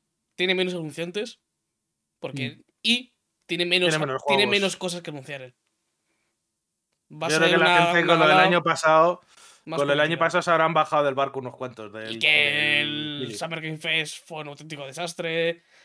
Joder. Que se le está acabando un poquito el chiringuito al tío me da a mí, ¿eh? Sí, Bueno, no sabría qué decirte porque yo soy de los que piensan de que eh, este año en los Game Awards va a haber mi amigo Kojima-san, que lo que se ha estado, lo que ha estado subiendo Kojima estos meses de con el Huayam y todas estas mierdas, seguramente vaya a terminar con la revelación dentro de los Game Awards. Tiene Sí, toda sí, la es muy pinta. posible. Pero ¿sabes, ahí- quién, ¿sabes quién lo va a ver eso? Si estar, Yo si no. estar dos horas, si estar dos horas tragándote anuncios y juegos pochitos y, el, y después al final de dos horas te meten al Kojima, por mucho Kojima que sea, yo creo que no te compensa por las dos horas de mierda que te has comido antes. Bueno, pero tienes noticia y al final la cosa es que... secreto Sí. para disfrutarlo. Y es monetizar el tiempo que pasas viendo a esa mierda. Que es lo que hago yo. Claro, yo, yo es que tengo dos problemas. Uno, primero, que no lo puedo monetizar. El segundo es que encima el cabrón lo hace, lo hace los jueves y yo los Claro. viernes trabajo. Entonces no me apetece quedarme hasta las 4 de la mañana viendo una cosa que no voy a disfrutar. Pues dejas tu trabajo, ya está. Excusa lo, lo he hecho ya unos cuantos años y este ya no- no. A dejar tu trabajo. Voy a ver, este, este año que no vas a estar va a ser el bueno. Bueno, pues. Claro. Eso es lo que hay. Te ¿Te lo imaginas recomiendo. que, que el Geoff está en su casa diciendo está puto Raúl ahí, siempre viene a, siempre viene a, al Game Awards, macho, qué pesado, y dice, hostia, yo no viene, porque claramente Geoff Keighley escucha visto con juego, por supuesto. Sí, No, de, hecho, hombre, ya, de claro. hecho ya sabe que no. Es decir, ya lo sabe. Porque nos escucha, pero no, no a través de lo que subimos. Sí, nos tiene un micrófono para grabarnos. Claro. No, no, es que el, el audio se lo pasa a Full Sponsor. El agente de la escucha, que, claro. no, que nos escucha se lo pasa a todos estos. La audiencia no. Pues este año va a salir todo gordo, ya verás. Dragon's Dogma 7. El eh, 7 Metal ya, Gear Solid joder. 2. Metal, Metal Gear Solid 2, 2. En plan, el 2 otra vez. Dos, dos. Va a ser una locura, ya verás. el 2 otra, el dos otra vez, pero dos. O sea, la segunda sí. parte de la segunda parte. No, no, no no, es el. Es el, es el mismo Metal Gear, pero se llama 2-2. Dos, dos. Una Claro, bueno, locura, un- no, no lo entiendes. Es una cosa, No una cosa conceptual muy loca de Kojima que no. Ah, pero de. Kojima además, ¿eh? Todavía Sí, sí, lo hace más- Kojima. Sí, vez, ¿eh? sí, sí. Con Konami, además. Sin Konami. Él solo, en su casa. Sin con- Él solo. Bueno, Probablemente sea eh, un teatro de marionetas. Grabado ojalá, con un, con un ojalá, ¿Te Nokia. imaginas? ¿Una representación de guiñoles del Metal Gear 2? Y la sorpresa va a ser que las marionetas las controla eh, Mads Mikkelsen. Y todo lo dobla Borja. Borja por, por favor. Pero, Geoff, Geoff, ahora, ahora que sé que nos estás escuchando, contrátanos por favor para organizarte la, la esta, porque va a salir de ahí todo, todo magia. Todo magia. Igual no te vuelven a contratar nunca más, Y pero todo magia. Y además la nieve va a estar bien. Eso es. sí, porque va a ir Albert Rivera. Eh, como iba. Bueno, eh, o sea, leche. bueno, eh, todas estas promesas claramente son falsas. Eh, pero es que no somos los únicos que hacen promesas de juegos Mm. falsas. Es que el la sorpresa es que el, jue- el juego que va a venir ahora es el que falta en la alineación de los verdad, exactamente. Que, mm, porque Ubisoft ha dicho que el remake de Prince of Persia de Sands of Time no ha sido cancelado. Te, la- te lo jura, pero de una manera. es de- que, que no, que no, ¿eh? Que no. Que, que- que está ahí, que estamos, que estamos trabajando en ello. está- danos un poquito más de tiempo. Solo, solo un poquitín, solo un poquitín. Eh, eh, pero está cancelado, ¿no? Sí, sí, la verdad. que- A ver, es de- esto, es- esto, esto a mí me suena a, a te- a tecnicismo. Porque esto se ha visto ya antes en la industria muchas veces. En No está cancelado. o sea, no está cancelado. Pues, técnicamente no está cancelado. Está, No está cancelado porque nos habíamos Sí, olvidado claro. de él, literalmente. Está no- en una esquina sin financiación, sin gente que trabaje en él y sin nada, pero oye, cancelado no está. Ahí no, está, no el pobre. no está cancelado. Está en un sitio que van los juegos que todavía no se han terminado, con parques. Está allí con el Good el Good and Evil Dos. 2. Claro. Claro, Con el- a correr. En la granja donde los juegos abandonados van antes. Así que- Con claro, está en la granja, que correr con, otros jueguitos cancelados. Con el Billón Good and Evil. Claro, claro. El Skull and Bones. que- No, el Skull and Bones iba a salir, cuidado, eh. ya, pero lo siguen retrasando. Yo Va no a salir- A ver, Este está- remake es- yo no- Tiene Yo no reservado en esa granja. eh, el Skull Ha habido- and Bones. ha habido un reboot de este, de este desarrollo. O sea, en plan, hicieron una prueba. Este juego estaban haciéndolo, existía de verdad. Hicieron una prueba y era tan mala que dijeron, borra, hermano, borra eso. Borra, borra. De hecho, me suena que estaba ya casi prá- prácticamente listo para lanzarse. Cuando casi salir y dijeron, bro, ¿qué es esto? No, es que sabes lo gracioso. todo. Que, Sí, es sí. que, que es que además, eh, como le han quitado la fecha de lanzamiento, todas las reservas han sido La de canceladas. lanzamiento no se la han quitado, créeme. No, no, bueno, eh, bueno, la no, de que- lanzamiento sí, pero la de no, lanzamiento, lanzamiento. no. porque está muertísimo este juego. Pero Es que, que me suena- cancelado, que, es como la, que es como me la de suena- no está cancelado, pero eh, las reservas, como, como todavía no tiene fecha, te las vamos a ir quitando. Es que me, me suena que salió el tráiler definitivo ya en plan mm, tráiler ya de salir de juego de salida en el, lo del Kili y, eh, y tenía que salir en febrero a lo mejor. Y, y decí- y- y, pues, cuando salió el tráiler dijeron, uy, pues igual para febrero no está. Pero ¿cómo haces mal un remake de este juego, tío? Es que, a ¿Cómo ver, haces mal? O sea, Es que se, se veía peor que el original, ¿eh? Quiero decir, no, no, es un, no es un juego que te, que te exija como excesivos cambios. Tiene una base jugable como más o menos sólida. Que gráficamente lo, lo tienes que rearmar, vale, no, no tienes problema para eso. Menos Ubisoft. Pero tampoco hay que meterle tanta. ¿Y cómo lo haces peor que lo original? Bueno, me la cabeza, tío. Se me podría preguntar lo mismo a los del 13. Y, y lo lanzaron. Y lo han tenido Claro, que pero es que arreglar. ahí el problema de base era que, que, eh, el, el- el- o sea, el problema que tiene ese juego, bueno, es que, es que existe, para empezar, pero joder, al menos es 13, no es el puto eh, eh, Las arenas del tiempo, ¿sabes? Y que básicamente es un juego que depende como de una estética muy, muy personal y, y, pues cuando, cuando quitas eso la cagas. Pero es que esto, es que no entiendo, o sea, es que si, si pienso en un remake como asequible, Prince of Persia Las arenas del tiempo me parece como súper súper asequible en ese sentido. Como que no hay que toquetear demasiadas cosas. Hay que mejorar un poco pues el tema de las colisiones, tal, no sé qué, no sé cuál reimaginar escenas, tal, tal, pero no, no pienso en un remake que digas, tengo que rehacer mazo movidas mecánicas porque este juego está súper... so-". No, tampoco hay que darle tantas vueltas, no sé.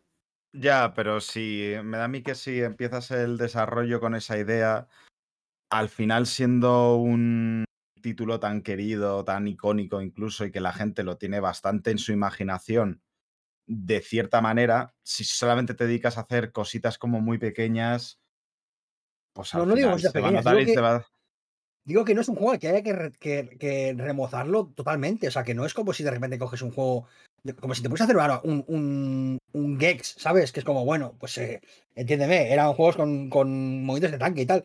Es que, la- es que el Prince of Persia te lo juegas hoy en día y tampoco te quieres matar, o sea, que tampoco hay que darle Hombre, en, la- en las arenas del tiempo, porque el Prince of Persia original sí que te quieren matar. No, claro, sí, digo las arenas del tiempo. Vale. Hay, hay problemas con las colisiones, con momentos en los que parece que te agarras una cosa y no te agarras. Eso, al final, con un nuevo sistema de, de físicas y de colisiones lo, lo arreglas. Ya está, o sea, no, te- no, no- no hay que hacer mucho más. O sea, realmente, que pienso que es dentro de lo que, a ver, dentro de lo que es un desarrollo, creo que es asequible. Que no es el remake como más loco, ni más difícil, ni el más polémico, ni. Tampoco creo que sea el- las, las del tiempo como una pieza indiscutible de los videojuegos, como para que haya gente diciendo, madre mía, van a romper las arenas del tiempo. Creo que nos suda a todos un poco la polla, la verdad, ¿no? Y a mí me gusta el juego, ¿eh? pero creo que a todos nos da un poco igual, en plan, que haga lo que quiera. ¿no? Es un Como si de juego repente el que... príncipe de Persia ya no es de Persia, es de Tanzania. Me da, eso me da igual, o sea, que decir, no me, no me preocupa especialmente, o sea. Y que tenían además un Prince of Persia que, el, que era el, el que seguía el 4, que se llamó of Persia solamente, que era el Shading, que estaba también bastante bien. O sea, que, que tampoco hay que irse como. No sé, como que tiene muchas direcciones posibles y, y me parece como. Que para hacerlo mal hay que esforzarse un poquito. hay que como intentar joderlo un poquito, ¿sabes? Y me imagino que tendrá que ver pues con, con cosas de directivos de no, haz esto así, haz esto así. Y pues bueno, pues ya sabes lo que pasa, ¿no? Sí, supongo que irá por ahí la cosa, porque bueno. Está... Pero bueno, qué, qué gracioso. A mí, a mí me hace gracia el rollo de. No, no está cancelado, que claramente es un mensaje para inversores. O sea, el por favor no irse. No hemos cancelado otro juego, de verdad, no irse. De, tener el dinero aquí dentro. Eh, porque no se lo cree ni Cristo, vamos, no sé. Vamos. eh. Yo hasta que no lo vea, esto un poco. eh, Esto. Un poco como los ovnis. Yo hasta que no lo vea, no me lo creo. Yo os, os he pasado por el ni- nivel- canal interno un vídeo comparando el trailer del juego original con el del remake, que se, el trailer que sacó Ubisoft del remake. Para que tengáis una idea de, los, de Era- cómo fue. Era terrible, era terrible. Hmm. Pero bueno, no, no tan terrible es eh, los juegos que vamos a ir a analizar ahora después. De hecho, son, es bastante bueno el que se nos viene. Em, así que, ¿qué os parece es- si ponemos Spoiler, joder, macho. spoiler decir que es bueno, hombre? vale, vale. Pues lo siento, eh, por el spoiler, eh, de verdad. Em, pero vamos a poner un poquito de musiquita, si os parece, y enseguida volvemos con el jueguito.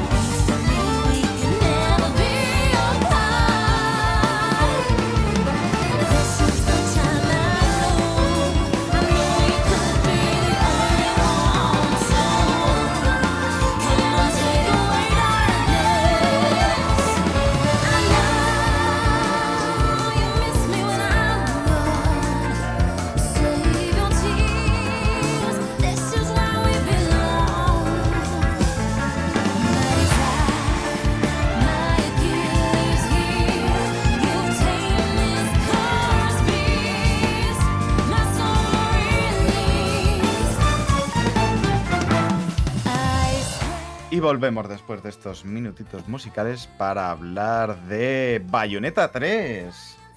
Uh, qué ganas había, ¿eh? De, de hablar del- de Bayonetta porque es un juego que, otra cosa no, pero para hablar da bastante. Un juego que por aquí yo creo que ha gustado bastante, que creo que solamente lo hemos jugado Kerk y yo, ¿no? Si no me equivoco. Sí.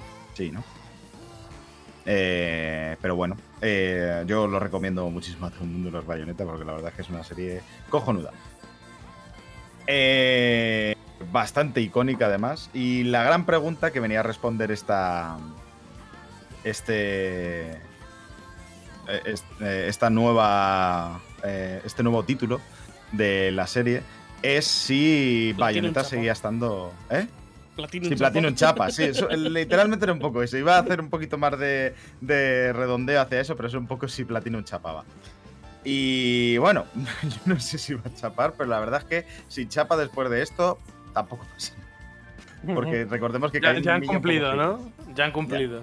Sí, la verdad es que sí. Voy a, voy a iniciar un poquito el, el análisis, lo voy a hacer como por las partes, que, por ciertas partes de- del juego y que vaya metiendo Kerr que cuchara cuando quiera. Eh, yo primero quiero hablar de las cosas que me han parecido peores de, del Bayonetta.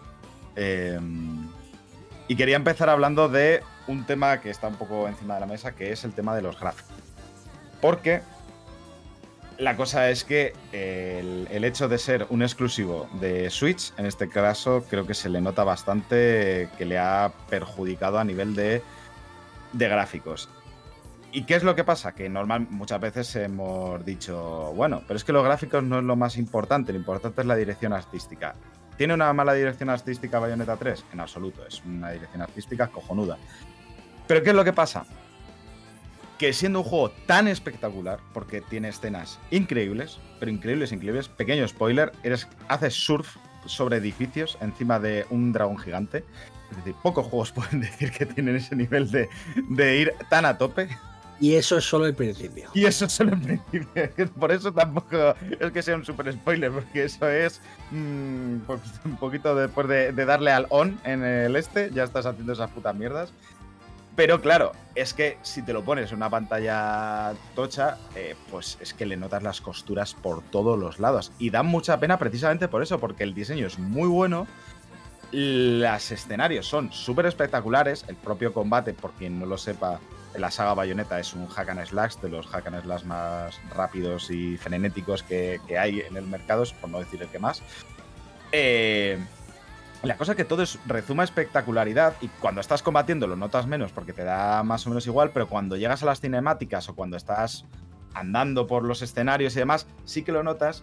Y a mí me da mucha rabia porque, joder, es que podría haber lucido mucho mejor. O sea, es, es un poco el decir, "Ah, qué pena, joder, es que esto en, en una en una máquina que fuese mejor, pues se vería mucho. De todas maneras, lo que has comentado de que es por culpa de la Switch, hasta sí, pero también hay otros juegos que han salido antes que saliendo también solo en la Switch se ven mucho mejor. Es culpa de los dos. Es, es culpa de que Platinum Aparte va que también, en ese sentido y Si me que, dijeras bueno, que, que es porque han dicho, bueno, mi objetivo son los 60 FPS rocosos y si tenemos que sacrificar por otro lado, pero creo que hasta donde he oído, en ese sentido también ha tenido problemas. No, bueno, yo no, lo he ¿No? notado. A nivel de rendimiento. cuando- Yo he agradecido que el, el aim fuese 30, 30 FPS para que fuesen como un Exacto. Porque yo al menos no he notado ningún bajón jugando en la, en la Switch normal, en, en el modo dock. No he, jugado- no, no notado ningún bajón de frames prácticamente. Si, igual he notado, sí he notado- uno y no lo recuerdo. Ah, yo lo decirte, La que sensación que se me queda es de muy rocoso. estuve viendo el vídeo de Digital Foundry y en principio iba como a 40 y algo la mayor parte del tiempo. Sí, bueno, Es ya decir, el digo que objetivo eran al final 60, pero no llegaba casi nunca a 60. la sensación, al menos yo jugando, es que tenía un frame rate estable. Que Sí, es lo, que ver, le- lo mucha- mínimo que le pido a un hack and slash. Muchas veces y puede que no vayas, no sea estable, pero muchas veces se siente estable. También hay muchas cosas Claro, te- Eso es. que no tiene por qué.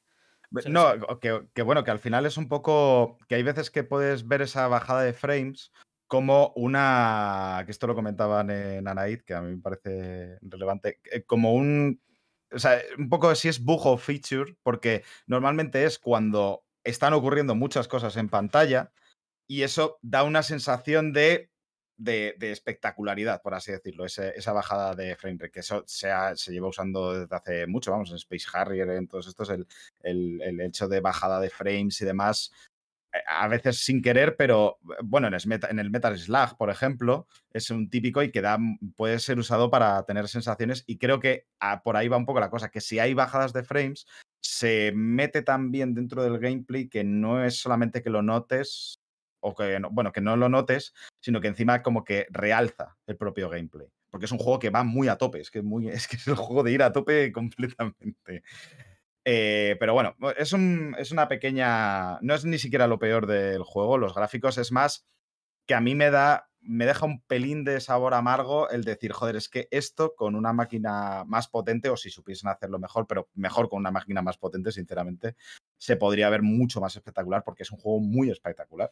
Que va muy, sobre muy todo porque cuando más se nota es, es en cosas que, que se podría intentar ocultar mejor o hacer un poquito más de trampas, porque por ejemplo recuerdo una textura de una pared que, que de, de los 3 a los 4 metros eh, deja de cargar con, con texturas definidas y carga como totalmente plano. Y, está, y lo estás viendo directamente y está como en mitad del escenario y tal. Entonces como que hay momentos que dices, entiendo que tengas que hacer este tipo de concesiones, pero si, si le das un par de vueltas, a lo mejor me lo puedes ocultar un poquito mejor y hacer un poquito más de trampa al ojo, un poquito más de trampa al ojo, precisamente, para que yo no me dé tanta cuenta, pero sí que hay momentos que es que claramente se ve que, que ni la consola ni Platinum están, digamos, capacitados para, para sacar adelante lo que se merecería pues un juego de este calibre, ¿no? En, en el tema técnico. En ese sentido, no tanto en el, no tanto en el rendimiento, que yo para mí está, está aceptable. Que, Yo, me, Yo no lo he lo, notado. lo- lo he buscado y en un vídeo de Digital Foundry dice que en sobremesa va a 810p y en modo portátil a 480. Bueno, de hecho dice resolución inferior a 480 en, bor- en modo portátil. Es que se ve. se ve- La resolución, eh, el objetivo es de 60, pero nu- nunca llega y en las secuencias limitado a 30, en las secuencias de vídeo en 30. Sí, Y sí. que tienen muchos problemas para alcanzar los 60. Sí, te digo sí, que de a mí me parece un frame rate estable como, como para disfrutarlo sin pensar, joder, otra vez está pegando eh, tropezones. Por lo menos es mi sensación, lo que yo he Y, jugado. y- ¿eh? y además con, con la de mierda que metes en, el, en pantalla, que eso ahora lo hablaremos del sistema de combate más adelante, que es otro de los apartados, eh, a mí me parece hasta incluso loable, de cierta manera, de decir, joder, conseguir que todo esto se vea más o menos estable. Eh, yo creo que bastante estable, bastante rocoso, como dice Kirk, eh, con toda la mierda que de pronto puede ocurrir en pantalla que tú la- lanzas, eh, está bastante guay. Pero, joder, es que molaría que se pudiese ver mejor, la verdad. A nivel técnico no, parece que no ha salido todo lo bien que podría, ¿no? Yo creo. Pero es que es- creo que es un poco del no saber hacer de Platinum a ese nivel y juntado con que la máquina tiene limita ya está limitadita. O sea, es Bueno, que es, ha es un poco sido- lo peor de, de. Platinum ya ha sido había hecho el, Bayonetta Bayonetta un- 2 para, para la Switch también, ¿no? El Bayonetta No, 2 pero también- era para... Que tampoco ha sido nunca Bayonetta un portento gráfico en ese Es sentido. verdad. O sea, no creo que Bayonetta. Que se le pueda Bayonetta exigir 1 iba tampoco- Muy mal en la Play 3, por ejemplo. que- Bayonetta 1 en Play 3 era un, era un port terrible. Aquí O sea, lo, el- lo comparan, de frames. O el banco. lo comparan, era- a- lo comparan con el es 2 real. y dicen que el, el 2 iba a 720 tanto en modo portátil como en sobremesa. Sí, Y el claro, 3 pero el 2... Y el 3 en portátil baja de 720 a 480. Pero el 2 salió en Wii U. O sea, Bayonetta 3 está saliendo 2022, quiero decir. O sea, también tienes que tener en cuenta la época en la que Mm. estamos. O sea, y yo por eso digo que no es que sea un gran castigo, sino que es un poco de, joder, molaría poderlo ver mal, porque es que es eso, se podría ver mucho mejor. Pero Claro, bueno, o sea, no, no, no. Decir que es aceptable el rendimiento de, de Bayonetta no es decir que, debería, que no debería ser mejor. eso es. O sea, Y igual que decir que hay, que hay eh, exclusivos First Party de Nintendo que funcionan mucho peor que Bayonetta Sí. en, en la Switch, no es decir que Bayonetta no podría ir mejor, claro que podría ir mejor. Pero que, que tener re- resoluciones diferentes en. Yo, echad un ojo a las resoluciones que, que, que coge Breath of the Wild en portátil, igual os lleváis un susto también, ¿eh? Y el juego se ve bien Y- bonito. Y, mirad también de cerca la- las texturas de Breath of the Wild, porque también os lleváis a lo mejor alguna sorpresa, ¿eh? Que Sí. no tiene tan buenos gráficos como la gente se piensa, ¿eh? Pero, pero está muy bien resuelto. Sí, sí, sí, es es, el lo que, tema. es lo que yo, le, está bien lo que yo le resuelto. pediría a esta versión es algo que se puede hacer, porque lo que no puedes hacer es aumentar la RAM que tiene, que tiene la Switch, no puedes aumentar la gráfica que tiene, no puedes aumentar el, el chip, pero sí puedes intentar camuflar las cosas. Y Breath of the Wild, por ejemplo, lo hace mejor. Hmm. Creo que oculta mucho mejor sus defectos, creo que te ofrece eh, otros sitios a los que mirar en lugar de eh, toda la puta textura plana en tu cara. Eso es lo que yo le exigiría como deberes que no han hecho. Y luego otra cosa es lo que se podía hacer. eh, Mm. pero eso ya son un poco más eh, el terreno de los what ifs, ¿no? Los, los What if, easy. sí. Cuando- si sale una versión para PC o algo así, como han salido de... Va a salir terrible como todas las versiones de PC de. Es que, es Por, que- por curiosidad, el, el of the Wild iba a 900 en sobremesa y 720 en portátil, según lo que he encontrado. Pero tienes. Pero bueno, eh, vamos Y a tiene seguir... bajadas, ¿eh? Porque tiene dinámica, ¿eh? Tiene momentos en los que, en los que le baja la resolución, ¿eh? Que, si no recuerdo mal. Y los frames también. Hay cierto Claro. que, que- Y, re- y volvemos a decir, es un juego que también se dio en Wii, en Wii U. Sí, Sí, a también, ver, no, sí, también es está verdad. claro que, que es que esto- no solo que pasa con Bayonetta, que es que está pasando con todos los juegos que salen en Switch, que es Mm. una consola que está muy obsoleta a día de hoy. A eso lo digo, sí. Y no piensan tampoco los juegos para un desarrollo, para una consola de esa potencia, y entonces al final se acaban lastrando Hombre, de estas cosas. Teniendo en cuenta que este era un desarrollo específico para esta consola, Sí, o pero sea, es- a lo mejor puedes plantearlo para no poner que sea tan con batallas con bichos tan Claro, grandes. Pero si, si, si hablamos de que. De que, que tiene digamos, que ser así el- de guay. El uno de los Ah, exclusivos por defecto. ya, estarías comprometiendo la, la visión artística del juego y de la saga en sí. Si hablamos de que, de que uno de los exclusivos por defecto de la Switch, que es el es Zelda, eh, no es capaz de llegar a 1080, igual exigirle de repente a una third party como Platinum, que precisamente tampoco es eh, la, que, la que mejor programa las cosas, exigirle como. Yo creo que tampoco es. No es muy Yo realista. que la queja del Bayonetta, mejor. la queja con el Bayonetta yo creo que viene más por el- los, los 480p del modo portátil. Yo creo que en 2022 Hombre, sacar un que juego de este calibre a 480p También te, voy a, también te voy a decir una cosa. Jugar a Bayonetta digo que en prefiero- portátil prefiero- es un poco... mm, Prefiero este Bayonetta a 480p que el Warriors of Irule que bajaba a frames de un solo dígito. Bueno, a ver. ¿Vale? Que yo he sufrido ese juego. mu- Mucho O sea que, ¿eh? o sea que Nintendo igual debería tampoco eh, relajarse un poquito, ¿no? Porque menuda mierda de desarrollo con el, con el Warriors of Irule. Que baja a 7 frames el cabrón. Pues eso es lo que digo, que, que si tienes una plataforma que está limitada, pues tienes que pensar los juegos para esa plataforma. No puedes tirar la casa por la ventana y después encontrarte con cosas así. Es el problema que tiene la Switch. Eh, y esto estamos hablando ahora con el Bayonetta. Dentro de dos semanas, cuando hablemos del Pokémon, vamos a hablarlo también. Es lo Pues que hay y lo que, lo- Y el que tema nos toca es- convivir. que todo esto, si, si no lo ha empezado ya, va a empezar muy fuerte a ver, a hablar la gente de ¿y cuándo la Switch 2 o la sucesora? No sé si Bueno, ya lleva desde que salió. No, claro, pero cuando te empiezan a salir de forma repetitiva este tipo de desarrollos que salen un- muy limitados a nivel técnico por la propia consola, va a incentivar el, el pensar en que igual este año o el que viene Nintendo anuncia la siguiente generación. Pero, ¿Sabes cuál es el problema de esto? Que llevamos hablando de Bayonetta no sé cuánto tiempo y hemos hablado más de, la, de qué pasa con la Switch y qué pasa con los 480p y con su, y su puta madre y no estamos hablando de lo que hace Bayonetta bien, que hace muchas cosas bien. Sí, pero espérate. Primero, Pokémon, lo mismo con el siguiente juego. Estoy cansado de este debate. No, no lo digo por ti, Sergio. Lo digo porque es un debate que al final se acaba comiendo todas las discusiones de todos los juegos en la Switch. Y me da Mm. pereza. Ya sabemos que va mal. Ya sabemos que, no- que Mm. los juegos se ven como el culo. Ya sabemos que hay más gente de sierra que, que, que en la boca de un tiburón. Ya lo sabemos. Eh, vamos a hablar de los juegos, porque es que si no, me, me amarga la asistencia. Es que yo- me amarga. pero hay que decirlo, hay que decirlo que a mí me que da los pena. Yo quería hacer, yo quería pasar rápido por aquí, pero sois Claro. vosotros los que trampáis. No se puede tener ningún lado. Bueno, pero eh, como bien ha dicho Kerk, eh, hay muchas cosas buenas en Bayonetta, pero vamos a terminar con las malas porque hay algunas que ya no tienen que ver con los gráficos, ya no tienen que ver con la consola, tienen que ver con propias decisiones de- del juego. Y a mí, lo voy a resumir, me parece que el juego patina y patina gravemente cuando hace lo que no sabe, cuando se dedica a hacer cosas que no es el core del juego, que no es el hack and slash. Ahí es cuando empieza a desbarrar la cosa, se empieza partimos de que la excelencia del combate del combate de, Bayonetta y cuando se va de ahí, cuando intenta hacer otras cosas, es cuando ah, empieza a ser la cosa bastante jodida. Por un lado, eh, en este juego, Bayonetta 3, vamos a controlar no solamente a Bayonetta, sino también a Viola, de la cual hablaremos después. Pero también hay misiones con Jan, la típica, la bruja de pelo blanco, eh, que, que acompaña a Bayonetta desde la primera entrega. Viola que- es la, la chica del pelo corto que sale en los trailers, ¿no? Entiendo. ¿Quién? ¿No es ¿Quién? esa? Sí, Viola es la del Viola, pelo sí. corto, sí. Ah, sí, La sí, del pelo corto. sí, sí. Eh, pero yo quiero hablar de Jan. Las misiones de Jan.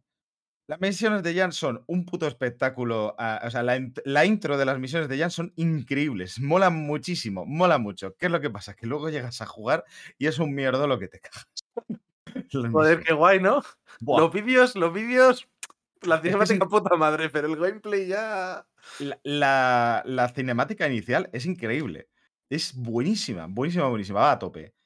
Pero luego el gameplay en sí, porque son unas misiones en las cuales pasas a un movimiento lateral, en las cuales tienes que hacer un medio sigilo chusquero.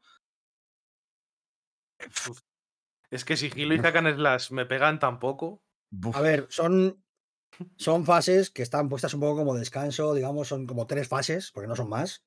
Y se pasan rápido. O sea, lo, bueno es eso, porque cuatro. es verdad que resueltas Se bien. no pasan muy rápido, eso es lo bueno. Resueltas bien no están, pero no son tan largas como para que te agobien. Eso es. no, O sea, no, te, no te van a, a joder la experiencia de decir. O sea, me acuerdo, por ejemplo, del. del ¿cómo se llama? Había un juego que se llamaba eh, Shadow of Rome, que tenía una parte que era ser un gladiador eh, malo en la que eh. desmembrabas a Peña, y luego una parte en la que eras un chiquillo eh, haciendo eh, fases de filtración. Y era mitad y mitad. Créeme que estabas deseando acabar las fases de filtración, que eran malísimas para desmembrar a Peña. Aquí son tres, tres fases, que además una luego acaba con un Cuatro. colofón, que es una cosa, cuatro fases. pero la última Acaba con un colofón maravilloso y no molesta tanto como para que te tengas que cagar en el juego. No están muy bien resueltas, la pero verdad. están son un muy mal.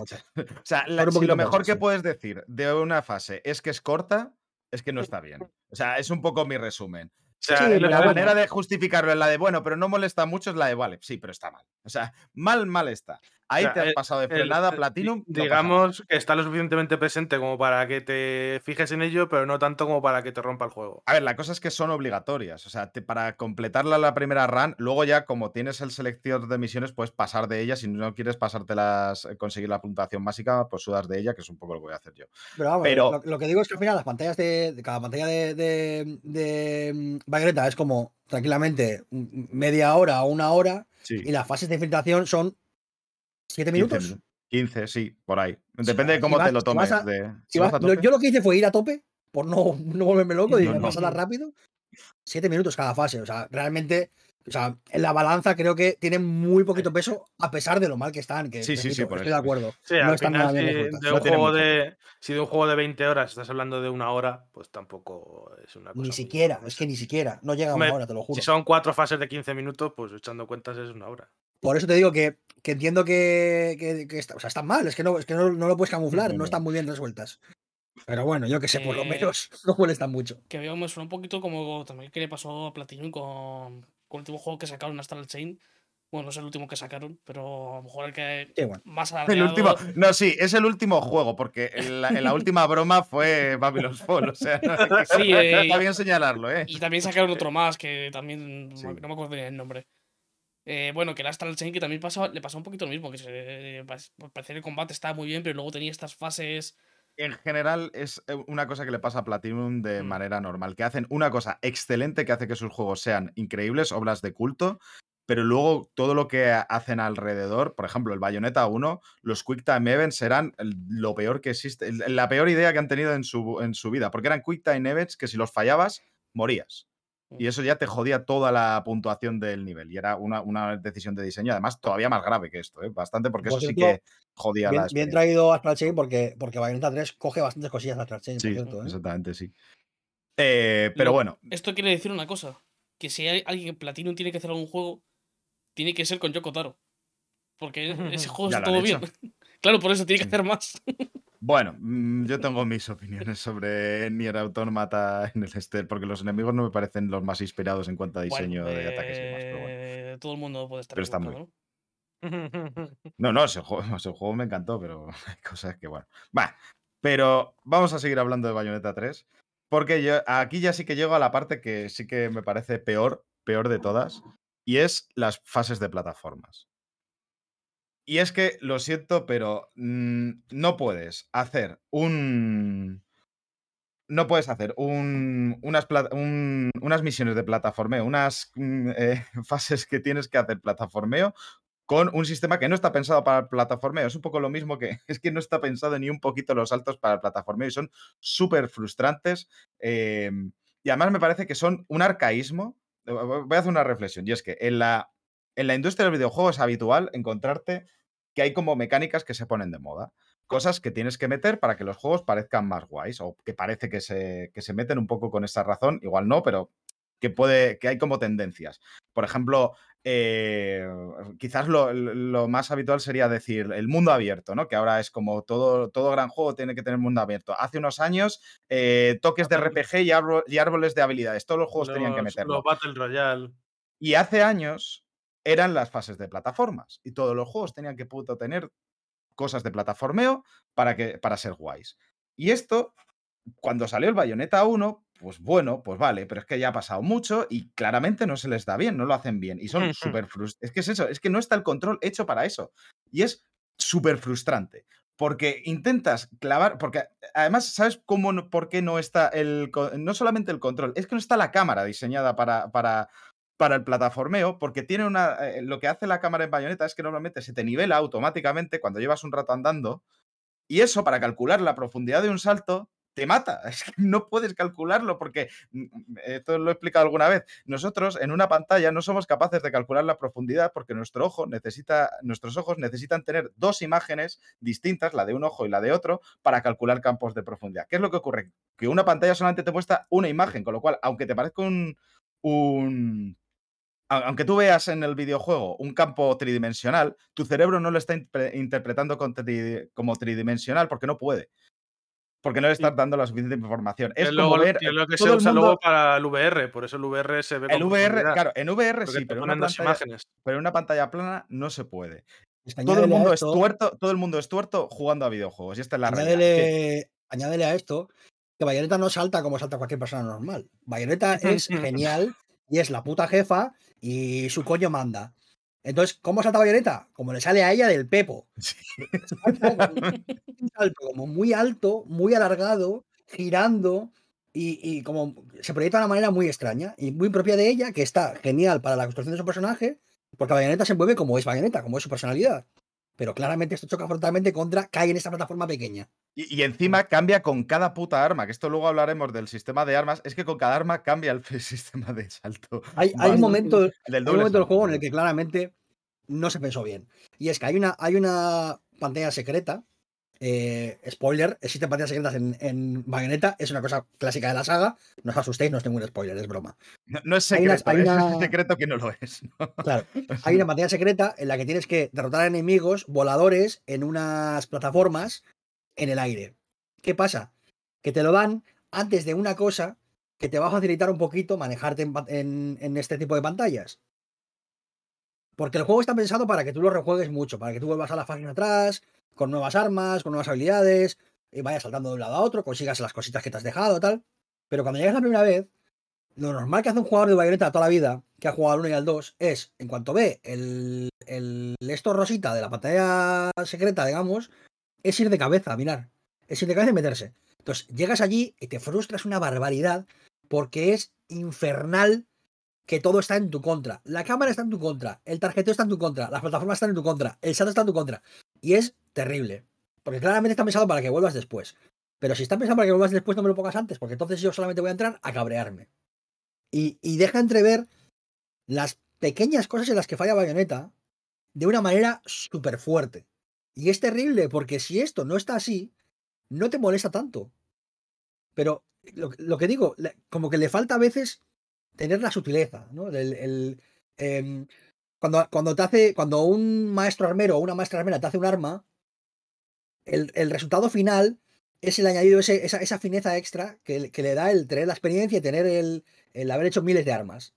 Y te hace el acabado perfecto y tal, frente a lo que te haría un cualquier herrero, cualquier herrera que está empezando, que te haría un arma un poquito más burda, que no la, no la finalizaría igual. Y creo que le falta es esa finura final que no entiendo porque Platinum no lleva dos días haciendo videojuegos y menos tiempo lleva haciendo bayonetas. O sea, les falta, a mí me parece también les falta un poquito que alguien les diga, mm, eh, no, no sé el qué, pero esto claramente es una mala idea, porque a mí precisamente una de las cosas que más me enfadó, de, pero que me enfadó de verdad del juego, ahí, ahí sí que me enfadé, fue en la parte del desierto las putas arenas movedizas. Eso es una cosa, es el puto peor castigo que me ha hecho un videojuego en la vida. ¿Por qué? Porque es, una, es un momento en el cual tú, si fallas una plataforma y caes al vacío, pierdes un poquito de vida, pero bueno, puedes volver a intentarlo rápidamente. No, el castigo es perder vida. Vale, bien.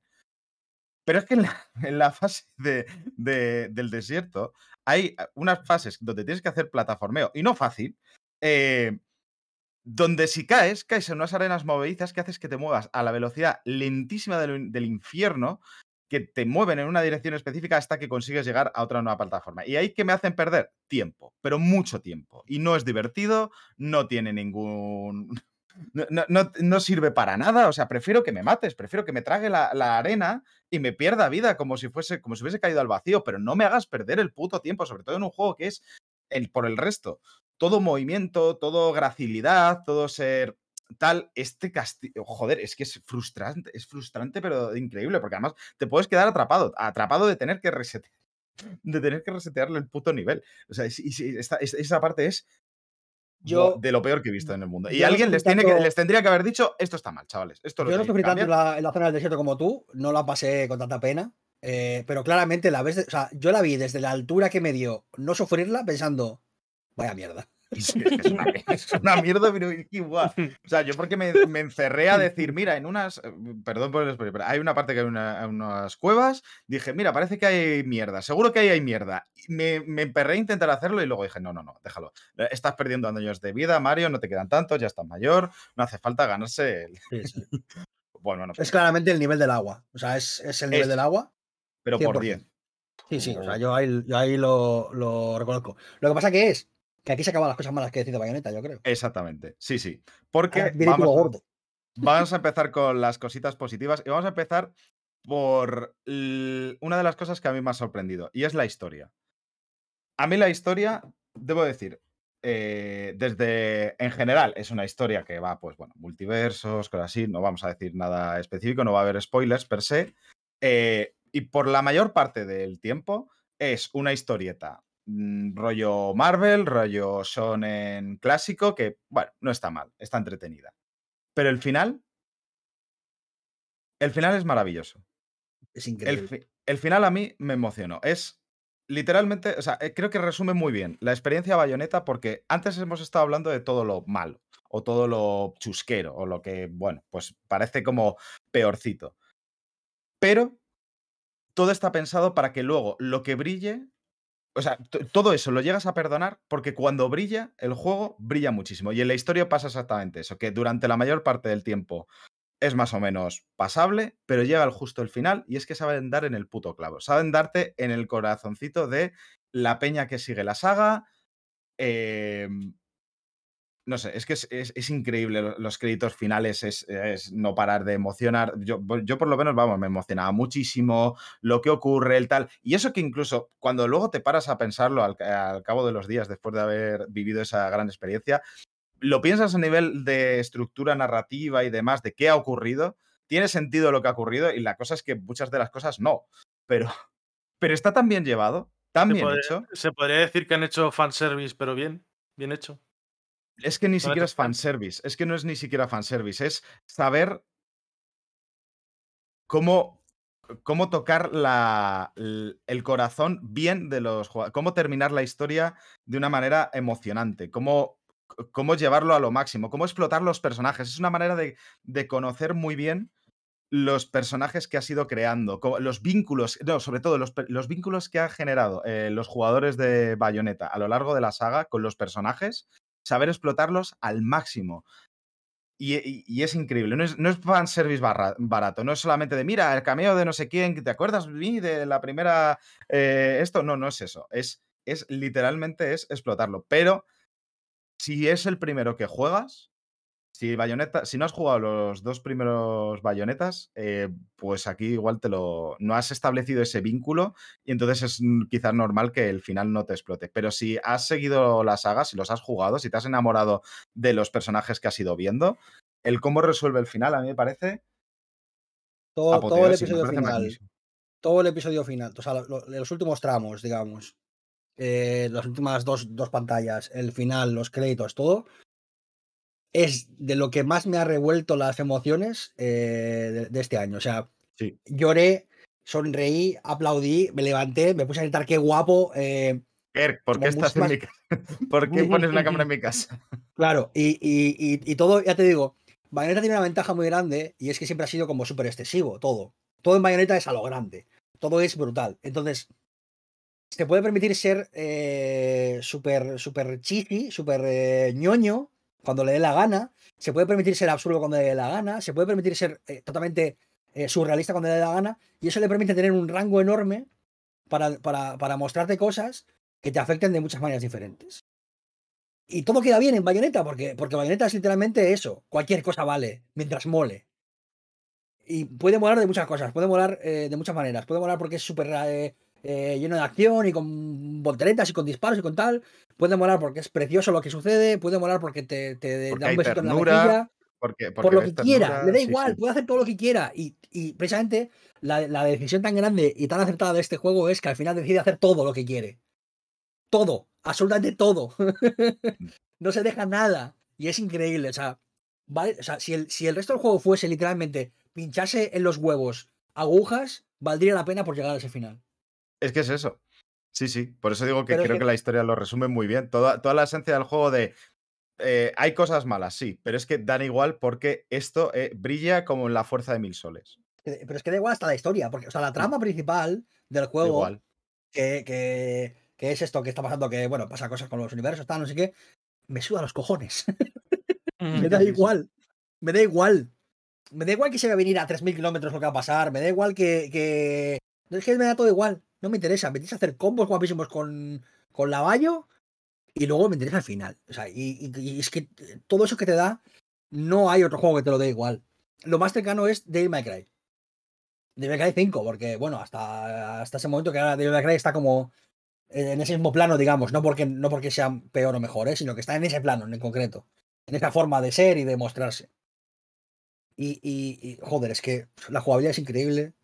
Bayonetta es increíble. El final es increíble. Es que no me importa nada más. Me da igual, todo lo demás me da igual. Es que, de verdad.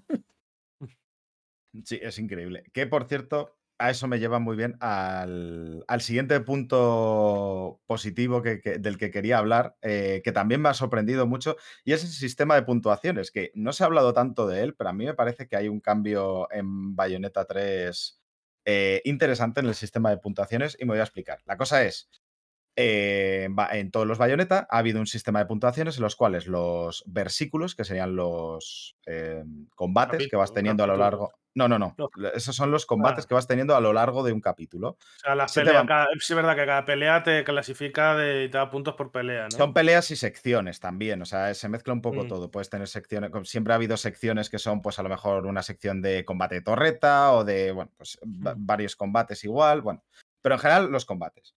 Pues eso te lo puntúan eh, con valorando tres cosas, que es el combo que haces, es la variedad, el- todo eso que, que consigues con tu combo, el, el tiempo que tardas, es decir, lo rápido que vas, cuanto más rápido mejor puntuación, y los daños que recibes, que es decir, cuanto más daños, más te restan. Es el único apartado que, te, que es negativo, que resta puntuación.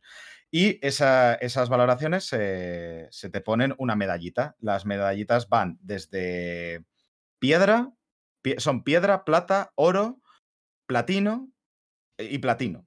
La cosa es que si consigues puntuación en, las tres, en los tres estos de platino, te dan platino puro. Si consigues dos platinos y un oro, te darían solo platino normal. O sea, ¿he dicho platino dos veces o no? Es platino puro, ¿no? Si consigues tres platinos, es platino puro.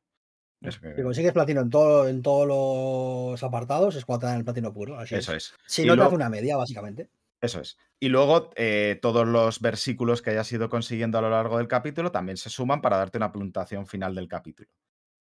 ¿Qué es lo que pasa? Que yo normalmente, os voy a contar un poco mi experiencia. Yo, la primera vuelta normalmente te deben de dar igual las puntuaciones porque es una mecánica avanzada para quien se quiera quedar en, en bayoneta y quiera intentar pulir eso. Es como la capa extra, la capa de la gente que, que va a seguir con el juego más tiempo y tal. Y es un poco una cosa que se suele decir con bayoneta es que la primera vuelta es el tutorial.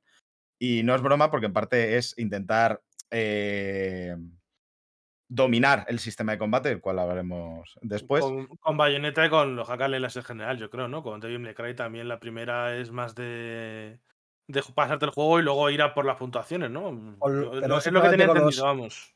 Eso solamente con los que, se llaman- lo que se llaman stylish eh, hack and slash, que son los que se centran en molar. Es. Que son los principales exponentes son, son Devil May Cry y Bayonetta.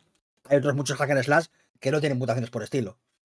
Que les da igual. Entonces, Bueno, pero sí. Bayonetta y Devil May Cry sí que, sí que te dicen lo que vienes aquí es a molar. Los God of War. ahora, Porque el, el, por el. Nier Automata, por ejemplo, también se le considera hack and slash y no sería de este estilo de... de- No es un de stylish hack and slash, efectivamente. Exacto, eso es. Em, la cosa, eh, como iba diciendo, yo normalmente la- en los anteriores Bayonetta y en, y en otros juegos de Platinum, incluso que también tienen este sistema de puntuación con variaciones y tal, pero más o menos es el mismo. Normalmente la primera vuelta, pues pasas un poco del tema y yo sacaba siempre, pues, muchas eh, piedras, platas, me daban un poco igual.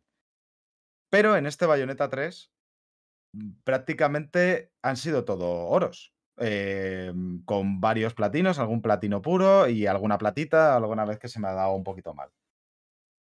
Y yo no. Yo, yo no es que haya mejorado, porque es que ni siquiera he practicado con los anteriores bayonetas antes de empezar a esto. ¿Qué es lo que me hace pensar? ¿Cuál es la sensación que me ha dado? Que es que han hecho que el sistema de puntuación sea más permisivo, o sea, menos eh, punitivo, por así decirlo. ¿Qué es lo que pasaba en los primeros Bayonetta? Que prácticamente los soros no los veías, ni las platas. O sea, es, era difícil. O sea, yo, a mí me pasaba era e- eso, que tenía mucha piedra, alguna plata, pero luego de pronto un platino, un platino, porque se van muy bien, no me tocaban y me salía un platino o un platino puro. Era como, joder, qué, qué variedad, ¿no? Entre todo esto, es, es raro. Y lo que pasaba es que si te daban, pues rápidamente te bajaba la puntuación una puta barbaridad.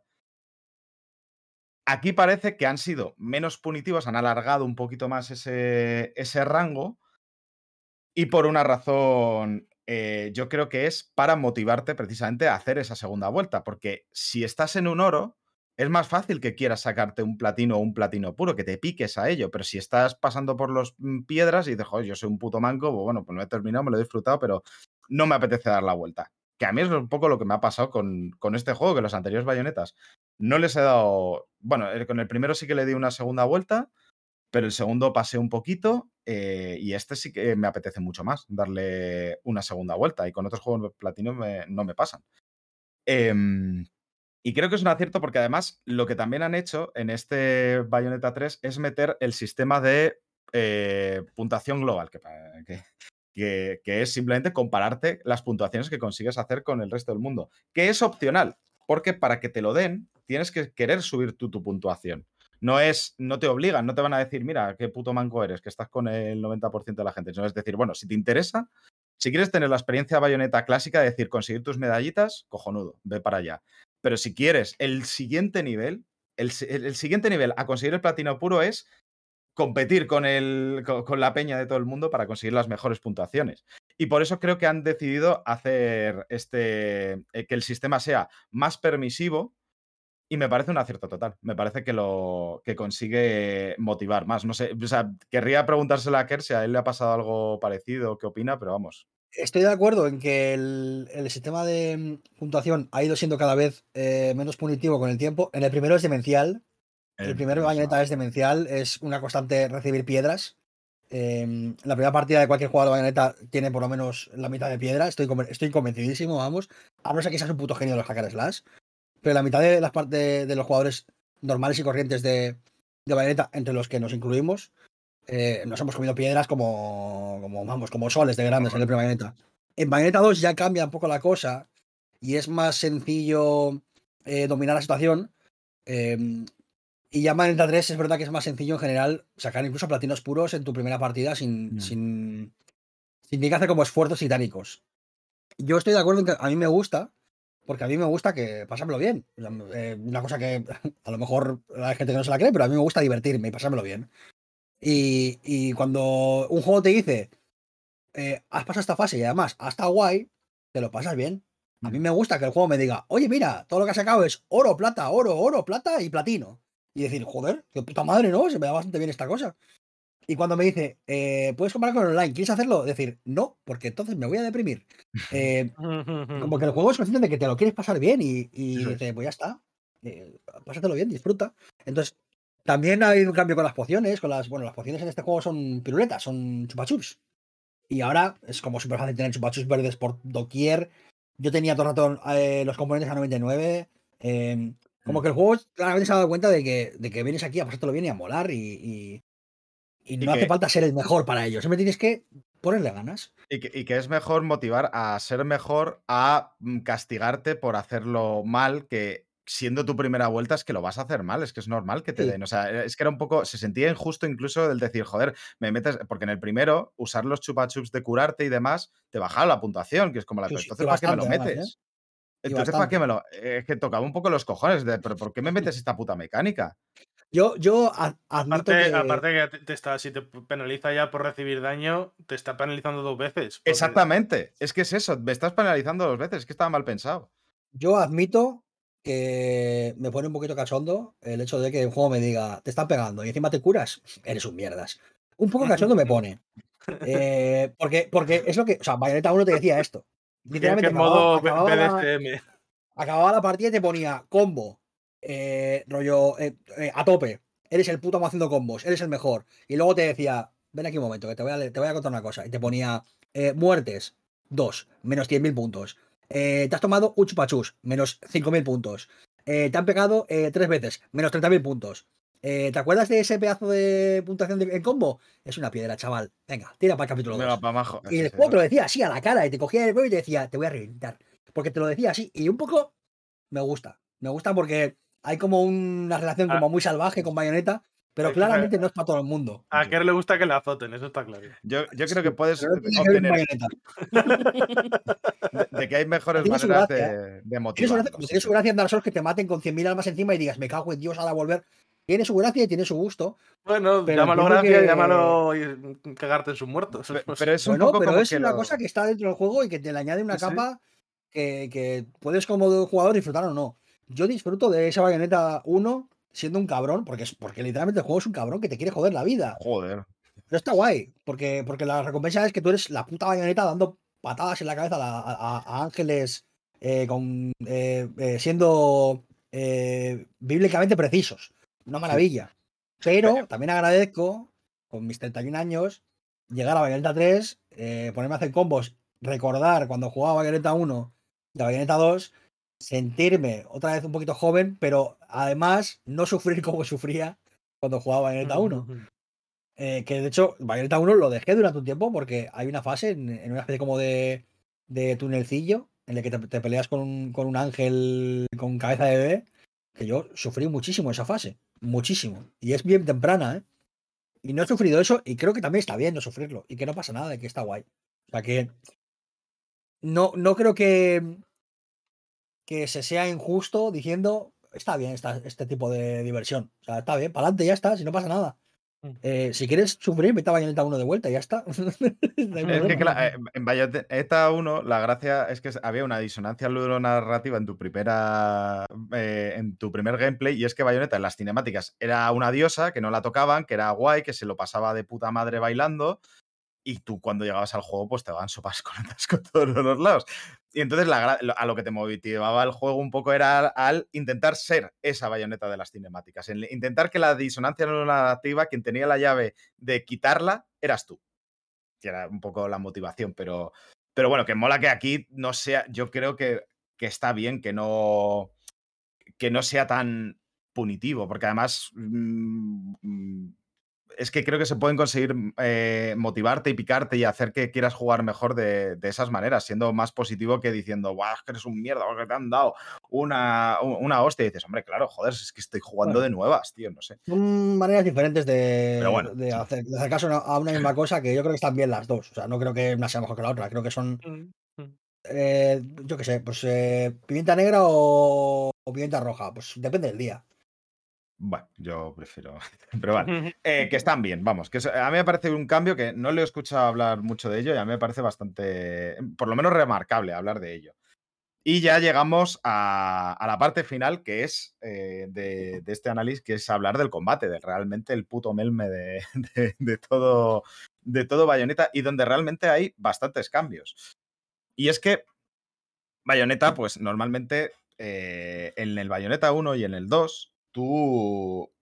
La manera de conseguir variabilidad es que Bayonetta empezaba con sus clásicas armas, que son pistolas en las manos y pistolas en los pies, donde luego para hacer el ataque cuerpo a cuerpo, pues daba puñetazos con las pistolas y patadas con las pistolas también.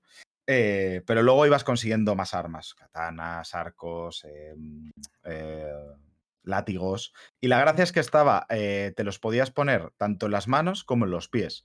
Y entonces la variedad estaba en, en qué te ponías en qué, en qué lado. ¿no? No era lo mismo llevar la- los látigos en las manos que llevarlos en los pies. Y ahí se conseguía una cantidad de, de- de posibilidades de combos y demás magnífica. Bueno, es que Por, curiosi- por curiosidad, lo de los arcos en los pies, ¿cómo funcionaba? A nivel pues, gráfico. sí, ¿Cómo, se- cómo disparaba? Se- creo que hacía el pino puente y disparaba con los pies. O sea, se cogía con esto. Bueno, sí, una cosa. A ver, es, Bayonetta siempre ha sido un puto manga eh, hecho videojuego. Y además el que más te hace sentir como un protagonista de un shonen, literalmente, esquivando las cosas. Cuando lo jugabas bien, buah, uf, es la hostia. Bueno, es que tengo unas ganas de empezar a vez, bueno, Em, sin embargo, Bayonetta 3 ha cambiado esta fórmula eh, de varias maneras. Primero porque eh, no solamente lle- llevamos a Bayonetta, como ya hemos dicho, sino que hay fases, aparte de las de Yang, que es otro sistema, en las cuales llevas a Viola, que tiene un sistema ligeramente distinto de combate. Pero es que además Bayonetta también ha cambiado su forma de combatir, porque ya no solamente cambia las armas, sino que ahora aquellas invocaciones de demonios gigantescos, gargantuescos, me atrevería a decir, eh, y tan icónicos como Madama Butterfly, Gomorra, demás, eh, que siempre nos ha acompañado a lo largo de las aventuras, pero que normalmente estaban recluidos a cinemáticas espectaculares, donde tenías que hacer esos quick time events, ahora se han incluido dentro del, de- dentro del gameplay. Lo cual a mí me parece bastante osado, por un lado, pero también como que le van muy bien, que es como la de, joder, es que igual tendría que haber sido siempre así, ¿no? O sea, como que mm, cuadra mucho con la historia. O sea, ahora se me hace raro pensar en la anterior. Cuando Mm. consigues eh, encajar todos los elementos que te vomita el juego porque te vomita las cosas, sí, ahora lo hace un infodumping constante al principio muy heavy, pero cuando encaja todo, todo lo que tiene que encajar, que, que es más problema del, de, un poco de igual del, del, del pacing del juego que, que otra cosa, no, no sé muy bien qué pasa, pero como hace, hace falta un momento de adaptarse, como un momento de respirar y decir, a ver, son muchas cosas, vamos a ir poco a poco. Y una vez consigues armar todo el puzzle, que es muy pronto, en los primeros capítulos, es increíble cómo funciona todo. Es increíble, Pero pero además, Los bueno, ah, demonios estos están pensados para que se usen en mitad de los combos. eh, igual que, por ejemplo, en Devil May Cry tienes. eh, bueno, y aquí también tienes la pistola para poder. para no perder el combo desde lejos, cuando un enemigo está muy lejos. Y ataques que te acercan al enemigo muchísimo. Aquí tienes directamente putos demonios que salen de la tierra para golpear a los enemigos. Que te ayudan a hacer parries. Que, que sirven de, de muchas formas. Porque mientras tú pegas con esos demonios, eh, Bayonetta está desnuda bailando K-pop. sí. Bueno, J-pop en este caso. Eh, Ahí ha perdido Entonces- puntos, ¿eh? ¿Por qué? Por Porque pasar no de K-pop. a J-pop. Bueno, es que es japonesa, eh, Platinum, yo qué sé, no, no es mi culpa. Bueno, Pero literalmente está bailando J-Pop, o sea, está ahí con sus movimientos y sus movidas. Es increíble. Entonces, to- todas las piezas de, de la jugabilidad de combate están pensadas para que tengas un montón de posibilidades para usar todo eh, eh, en una sucesión de combos y de golpes y de ataques eh, que, que hace que no paren de, de- de ver cómo el resto de enemigos sufre, sufre daño. Y es maravilloso porque una vez consigues armar todo, eh, entiendes que pelearte con los demonios no es sacar al demonio y que esté pegando, sino sacarlo un momento para hacer un golpe, seguir con un ataque lanzándote hacia adelante para hacer, activar el tiempo oruja. tal. Buah, es increíble. La sensación que en te las manos es. brr, O sea, lo, que ocurre con el juego, con este sistema de combate es que tiene varias capas y tiene como varios momentos, no solamente uno en el que te hace clic el, sistema de combate, sino que te va haciendo clic varias veces. Porque hay, a mí me ha pasado que hasta el combate, hasta los combates finales, no me terminó de hacer completamente clic el juego y aunque sí que vi una evolución, porque precisamente hablando de la puntuación de antes, normalmente eh, yo al principio, los primeros capítulos, sacaba eh, muy buenas puntuaciones, platinos incluso, en la parte de tiempo y de, y de daños, pero en el combo putas mierdas y por eso conseguía oros. Sin embargo, hacia el final del juego me pasaba al revés, conseguía combos de puta madre, platinos y tiempo también bueno, pero eh, era la vida donde lo perdía porque ya los combates se hacían más complicados de leer, más rápido, más frenéticos. ¿Qué es lo que pasa? Que es que hasta el momento final no me terminó de hacer clic el juego. Y cuando he vuelto a niveles anteriores, han sido eh, todo platinos puros con, con, bayoneta, mandarla a, a ver qué tal las puntuaciones y estar cerca del top 100 del mundo. O sea, es, es que te haga clic el juego y te lo va haciendo de varias maneras. Y además el juego te lo va diciendo a lo largo, te lo va soltando mm, a lo largo del juego, te vaya dejando intuir por dónde quiere que juegues. Porque al principio es lo que dice Kirk, te lo presentan como esa manera de invocarlo. La bayoneta está eh, bailando ahí muy vulnerable y tú controlas al bicho, co- a- controlas al bicho, pero la, la cosa es que estas criaturas no son capaces de hacer combo por sí mismas, tienen ataques, pueden hacer sucesiones de ataques, pero no son combos per se, como en bayoneta que, da- pulsas varios y dependiendo de cómo los pulses, la típica paradiña que además hace cambia el, el moveset y demás de- del este, esto los bichos no lo tienen, tienen ataques específicos. ¿Qué es lo que te quiere decir? Es un poco que en realidad lo que tienes que hacer con los bichos es más bien atacarlo en ciertos momentos puntuales, no mantenerlos invocados mucho rato. Luego de pronto te dicen, no, pero mira, si justo desbloqueas una habilidad que hace que si lo haces terminando el, ciertos combos, sale, hace un golpe muy rápido, muy potente, muy la hostia. Y, y tal. Y entonces es cuando dices, ah, vale, ahí, ahí ya te clica del todo él, lo tengo que invocar poquito en ciertos momentos y tal. Luego después eh, te suelta la de puedes hacer parry con las invocaciones, con lo cual significa es de, ah, vale, vale, o sea, tengo que estar midiendo cuando invocarlo y hacer parry con las invocaciones mola mucho, la verdad. Normalmente se lo tienes que hacer a criaturas más bastante ¿Cómo, más grandes cómo porque tiene que ser el parry para que decidas no hacer el tiempo, la esquiva con el tiempo bruja? ¿Cómo tiene Pues que sí, ser sí, el sí. parry? eh? O sea, imagínate, una de las mejores mecánicas que te, que te han echado en la puta cara, que es el tiempo, el tiempo bruja, que es increíble. eh, que tú digas, no voy a esquivar con el. Con el. RL. RL es, ¿no? El, de- no sé. RL, el nombre- sí. los nombres del bando de la Switch son muy raros. Sí, sí, sí. Voy a hacer un parry con un bicho demoníaco. O sea, imagínate cómo es el puto parry satisfactorio. A, Bueno, a otro bicho que- todavía. Es que por algo el parry es la mejor mecánica del, de, que existe. Esto, Bueno, a mí es, la e- esquima- esto es objetivo, es decir, la- el parry Eso es- es. no existe mejor mecánica. Tu juego no tiene parry, no es para el goti, lo siento. Así es. Es R y ZR. Y L y, Z, y ZL. En el Pro. ZR, eso. Em, la cosa es que Que, ahí por ya cierto, empiezas a. por, por curiosidad, por lo que ha dicho Kerr de que Bayonetta en ciertos momentos está desnuda, he mirado a ver qué clasificación tiene en Japón porque me he acordado del juego del. fue Hombre, el, desnuda, desnuda, no. el Bueno. Protocol, el que no pudieron sacar, y El en Japón este le han puesto más 17. Le han puesto Sí, está en paños menores. O sea, tiene una opción, por cierto, para que no esté así, si te. Eh, durante las invocaciones no se le vea nada. Em, pero a lo que iba es que. La gente no sabe que eh, Bayonetta no lleva traje. Y hasta ahí puedo leer. Eh, si queréis saber por qué digo esto, pues juega a los putos juegos, que son un juegazo. Son la hostia. En, en Em, el directo del 3 lo dijiste, yo no creo que se puede decir, ¿no? Bueno, sorpresa. pues, Que se jueguen los tres juegos, ¿no? La gente que Hombre, con el primero ya lo sabes, ¿eh? O sea, tampoco te crees que te hace falta. Y, y me da a mí que una googleadita rápida también te lo soluciona. si no Cuidado, cuidado con buscar Bayonetta pelo, que no va a tener mucho tiempo, ¿eh? La verdad que sí. ¿eh? Bueno, Y además Cuidado, creo, cuidado. creo que Nintendo dijo que iba a reponer unidades de- del 1, puede ser, por si la gente le interesa jugarse la saga. Sí, bueno, pero ha, Ah, habido un poquito sí. de, ha habido un poquito de controversia con el tema. eso es. Entre Bueno. otras que le ha acompañado este. Bueno, Por cierto, el penado Bayonetta, 10 de 10. Sí. A mí me Es que el encanta. penado, el penado Bayonetta cambia con cada juego.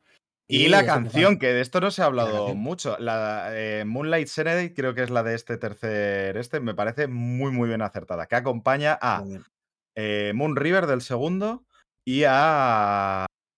a- joder, se me ha pirado. El del primero era. Pues Moon Coño. algo. The seguro. Moon. Fly Me to the Moon, exactamente. eso, que se- no, o sea, se- me sabía la canción, pero no me sabía el nombre. Fly Me to diría que Bayonetta tiene algo que ver con la luna, ¿no? Mm, Bueno, o sea, ahí está un poco la gracia. Siendo la bruja de Umbra, pues las brujas normalmente con la luna suelen tener ahí relaciones. Eh, pero a lo que iba, con los combos, que no me dejáis terminar, cabrones. Em, la cosa es que eh, yo hacia el final decía, vale, estaba haciendo mis parries, estaba invocando en medio de, de- de- del este, y, además si invocas rápido y das una orden, puedes soltarlo y Bayonetta sigue, sigue pudiendo atacar y moverse. eh, y esquivar y todo esto, mientras el, el bicho grande invocado está haciendo la animación. Ese es el siguiente nivel. O sea, es como la de, ah, es que en realidad no necesito mantenerlo apretado, tengo que dar la orden. Entonces continúa, ese es el, siguiente tal. Pero hasta el final no había entendido, porque hay una cosa que te dejan, que es, eh, es que no solamente llev- llevas un demonio, sino que puedes elegir entre la variedad de todo este combate, de la misma manera que en el 1 y el 2 era en combinar eh, un arma en las manos y otras en los pies, aquí la variedad te la da pudiendo elegirte dos tipos de armas, eh, que puedes cambiarlo con un botón del L, tranquilamente cambias entre las dos armas, eh, y luego además seleccionando hasta tres demonios eh, que puedes ir invocando y que cada uno tiene su- sus variedades. Pues la gracia que no me di hasta el final del juego es que mm, puedes, irlo, puedes irlos combinando, puedes hacer combos entre demonios. O sea, la manera de hacer combos con los de, en- en- de demonios es cambiando de demonios. Porque ahí es donde se rompe la dinámica de invocación. Puedes invocarlos súper rápido. Y ahí es cuando explota el juego. O sea, es, es increíble la cantidad de capas que tiene el, el combate del juego. Y seguramente ni siquiera las esté rascando, porque las estoy. eh, eh, o sea, tengo la sensación de que solamente he descubierto la parte más superficial, que luego hay que profundizar a la hora de hacer el combo en sí, las combinaciones, en todo eso. O sea, que mm, terminas el juego y has aprendido a combatir, que de, verdad la primera vuelta es un tutorial. Bien, entonces ahí es cuando te das cuenta. Eh, pero bueno, como esto es Bayonetta, que es la parte más increíble. La otra parte es la, la parte de Viola. Viola se controla parecido a Bayonetta, pero tiene dos diferencias clave. Una es que, aunque puede esquivar, su esquiva no activa el tiempo bruja cuando se hace en el momento perfecto, sino que tiene un parry. Un parry con el botón R, que ese sí activa el tiempo bruja. Ahora hablamos del parry, porque tengo mis opiniones. Em, y luego, la cosa es que eh, Viola no tiene varias invocaciones, sino que solamente puede invocar a un demonio, un gato demoníaco llamado Cheshire. Cheshire. Cheshire. Cheshire. Shire. Cheshire. Sí. Macho, ¿no hemos leído Alicia o qué pasa? No, la verdad es que no. ¿Tampoco hemos visto la peli de Disney? Eh, sí, pero no me puto acuerdo. Hace muchos años. bueno, Cheshire. Eh, y la gracia que está es que en teoría este gato sí que ataca eh, automáticamente sin que tú necesites darle órdenes, mientras que eh, Viola, en este caso, que normalmente lleva una espada, pero que cuando invoca al gato, el, ga- el gato está vinculado a la espada, aunque no del todo, porque en realidad es un muñequito que tiene pegado a la espada. Y hay un momento en el cual aparece el bicho sin necesidad de que se joda la espada, no sé. Cosas raras. Cosas de brujas. Cosas raras, sí. O sea, lo hizo un mago, o sea, fue un momento de wow. Pero vamos, normalmente en el combate pierde la espada y entonces ataca con los puños. Que yo me he dado cuenta de que molan más los ataques de los puños que de las espadas, o por lo menos a mí me molan más los ataques que hace con los puños, porque además hace un ruido muy estilo eh, puño de la estrella del norte o eh, parecido a los jojos, que me hace mucha gracia. Sí, sí. Está muy. Claro, la cosa con este combate, con el combate de Viola, es que es más lento que Bayonetta. eh, te da unas. O sea, te cambia los riesgos y las recompensas. Porque tienes la recompensa de que el, el demonio que invocas pelea él solo mientras tú sigues pegando. Pero como, como lanzas la espada para invocarlo, no puedes hacer parries. Entonces, no tienes tiempo bruja. Todo depende de que esquives bien.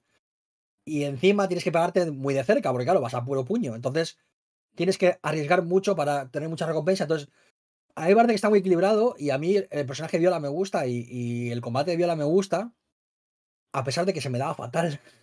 Sí. Se me da No, fatal el parry de Viola, se me da terriblemente mal, pero sé que es mi problema, cuidado. ¿eh? Yo creo que Viola funciona muy bien y creo que, es, que está guay, que es una forma diferente de pelear, eh, que tiene eso, como mucho riesgo y mucha recompensa, incluso más que Bayonetta, que tiene como muchas más herramientas para mitigar ese, ese riesgo. Y, y no sé, A, a mí Y una vez más, pasa- no hay tantas fases con viola como para que te pueda molestar, yo creo.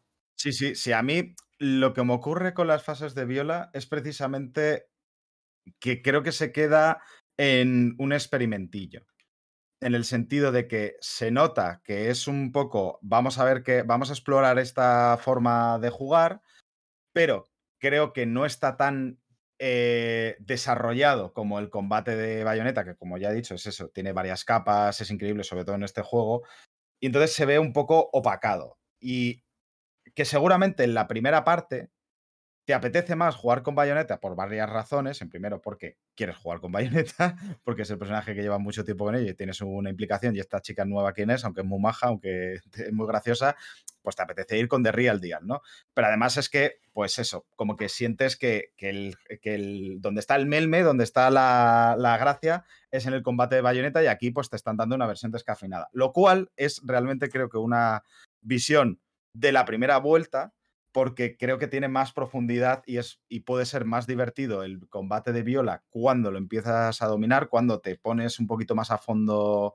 con él de, de lo que puede ser, de lo que puede parecer en un principio.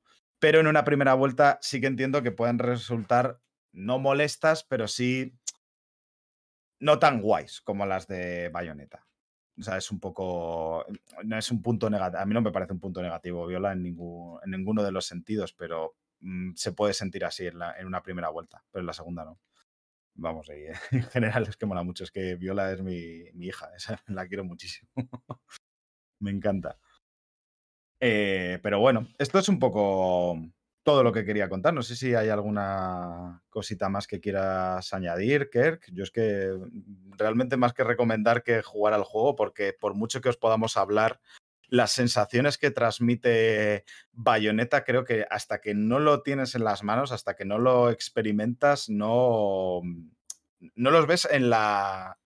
en- a todos los niveles, porque a mí me pasa que es que son los únicos juegos, o de los pocos juegos, mm, que me hacen sentir, como ya he dicho, un, un héroe de, de un anime. Y es que te lo hacen sentir muy bien. O sea, es que además lo notas, es que empieza, es ese momento en el cual empiezas a entrar en la zona, empiezas a intuir los ataques, ya no te hace falta ni las cues de sonido, ni las cues de, visuales, sino que ya los esquivas porque sabes que es cuando te van a atacar, lo sabes, es una, es una realidad y lo esquivas y hay el tiempo bruja y metes las leches y, disfrutas como, como digo, el que, como he dicho antes, la bayoneta de, lo, de las CGIs, o sea, puedes estar a la altura de esa bayoneta, es cuando te hace sentir maravilloso el juego y por mucho más que, por muchas loas que pueda dar aquí, por mucho más que me pueda alargar, eh, es que hasta que no lo juguéis no lo vais a ver de verdad, no lo vais a sentir. Pero bueno, eso, que no sé si querías añadir algo más sobre esto. No, que, que tiene, tiene como un trono muy especial, muy específico. Hay otros hack and slash, hay, hay- está Devil May Cry, que adoro Devil May Cry, adoro a Dante, adoro a Nero, adoro a V incluso. Pero creo que Bayonetta tiene un trono especial, como muy, muy específico para, para ella. Es, un, es una saga, y en concreto el 3 es un juego en el que te hace sentirte eh, con una fantasía de poder como muy no sé si invertida, no sé si iconoclasta, em, pero sobre todo te hace sentirte muy bien. Es un juego que, aunque machaques botones, te hace sentirte bien, pero sobre todo cuando sabes lo que haces y cuando pulsas exactamente los botones que tienes que pulsar, cuando los tienes que pulsar, es cuando te recompensa de verdad. Y, y creo que es muy difícil que pueda existir otra cosa que no sea bayoneta que se acerque a lo que es bayoneta. Y al final, las cosas salgan bien o salgan mal, eso es un valor que, que tienen a veces las IPs o los personajes o los estudios que no se puede alcanzar de ninguna otra manera. Bayonetta no va a existir otra. Podrán salir mil juegos que se parezcan mucho, que lo hagan muy bien, que estén muy cerca. Igual que Dante no va a haber otro. Y Nero es otra cosa, y V es otra cosa, y Devil May Cry será lo que sea. No va a haber otra bayoneta. No, no hay posibilidad de que exista otra bayoneta. Porque son unas condiciones específicas que cuando coges el mando te hace sentir de una manera que no hay otra cosa que te la haga sentir. Y esto es una cosa que, que yo valoro mucho y, llegar al final em, de este juego llorando, riendo, saltando y queriendo tirarme por un puente todo a la vez mientras em, estoy jugando una de las fases más locas de mi vida, no, no, no se puede. No hay nada malo que pueda tiraros abajo para mí. Y eso está guay. Eso está bastante guay, la verdad. Pues eso, que hay que jugar a Bayonetta porque es maravilloso, es increíble. Y además es que es eso, aunque hay cositas tal, yo creo que son juegos que siguen aguantando el tipo, aunque les veas las costuras de cosas antiguillas, cosas que te pueden enfadar. Pero bueno, que, que ya está bien, ¿no? Ya. ¿Os, os parece el mejor juego de la saga? Porque ahí- con eso he escuchado alguna discusión por, por A ver, Twitter. y- yo es que te voy a decir una cosa. Yo quizás es el que más he disfrutado. Decir que es el mejor me parece una discusión un poco pocha. No sé si llega a ningún lado. Y a mí es el que más me ha gustado por una, por una cosa que he estado reflexionando antes, que no iba a decir por no alargar más el, el este, pero ya que lo has sacado. Y es que eh, la cosa es que normalmente eh, en Bayonetta tú, mm, eh, tú te sientes que estás como improvisando. Y es que Bayonetta, una de las cosas es que la música que, que tiene es, eh, está muy influida por el jazz. Y en el jazz hay una cosa que se hace mucho, que son las, las jam sessions. Eh, en estas jam sessions se improvisan varios, varios, eh, los varios instrumentos, van, van improvisando, pero normalmente hay una persona que lidera, que hace la melodía, y los otros simplemente hacen acompañamientos. ¿Por qué estoy hablando de jazz ahora mismo? La cosa es que eh, en Bayonetta, normalmente, tú, aunque hacías tus combos, aunque mm, ha- hacías lo que tú querías, estabas improvisando dentro de ello, lo cierto era que los bichos te iban a atacar. Normalmente, la mayoría, hay cierto, la mayoría de los bichos te iban a atacar sin importar lo que les hicieses, en la cantidad de daño que les hicieses. Es decir, hay ciertos momentos en los cuales te van a dar. Y eso lo que hacía es que el ritmo de juego se viese más o menos impuesto eh, por, por el juego, por los enemigos, por la situación, por el escenario. Y que tú estabas improvisando alrededor de ello. ¿Qué es lo que pasa en el 3? Que con la, con la incorporación de estos demonios, tú ya puedes romper esos combos. Tú ya puedes eh, seguir haciendo. eh, o sea, puedes, puedes hacer que un enemigo gigantesco, que antes se iba a quedar impasible mientras le estabas dando con unas pistolitas en los tobillos, eh, que en realidad le, está- le podías estar bajando la vida a toda hostia, pero las animaciones siguen siendo las mismas. Pues ahora sí que les puedes cortar. Y eso hace que cuando te hace clic el sistema de combate, eh, aquí eres tú quien está imponiendo el, el combate. Eres tú quien está diciendo, no, ahora se toca a mi ritmo, ahora se toca a mi melodía. Y es, y es una forma de sentirlo que yo, eh, o sea, yo he sentido esa diferencia con respecto al 1 y el 2 y a mí me ha encantado, a mí me ha gustado mucho porque además me parece bastante fresca y bastante única porque la mayoría de hack and slash, más allá de la gracia del, del, jazz que he dicho antes, siguen esta fórmula de tú tienes que luchar eh, según el escenario y los enemigos te van a imponer eh, cuándo tienes que esquivar. ¿Sabes? Mm, Un poco, es un poco eso. Cuando tienes que dejar de atacar y esquivar tú. Sin embargo, aquí, si eres, si sabes ser agresivo, puedes ser agresivo todo el rato, puedes no necesitar esquivar. Y es. O sea, tie- tiene un sabor ligeramente distinto de dominación, de, de- de ser el caos, de que antes había un caos en- dentro del escenario y que tú tenías que salir vivo de ahí, de bailarlo, de, de fluirlo, y aquí eres tú el puto caos. Y a mí me ha encantado, vamos. Pero es que a decir si es mejor que lo otro no, es que son sabores distintos, no, no me parece una discusión. Este, no sé si he contestado tu pregunta, pero bueno, me he quedado ya a Mm. gusto. Eh, pero bueno, que ya estamos, ¿no? Está bien, ¿no? Sí, eh, justito antes de las tres horas, así que. Muy bien. Ya. Bueno, es que era bayoneta, había que explayarse un poquito, ¿eh? No podía quedarme con esto dentro. Así que bueno. eh, con todo esto nos vamos a ir despidiendo. Eh, muchas gracias por escuchar tú desde turra que hemos metido hoy, por escuchar las malas noticias, pero luego todo lo bonito que hemos tenido que decir de Bayonetta. Eh, muchas gracias, Kerk, Raúl y Sergio, por acompañarme hasta aquí. Y nada, hasta la próxima. Adiós. Chao, chao, chao, chao. No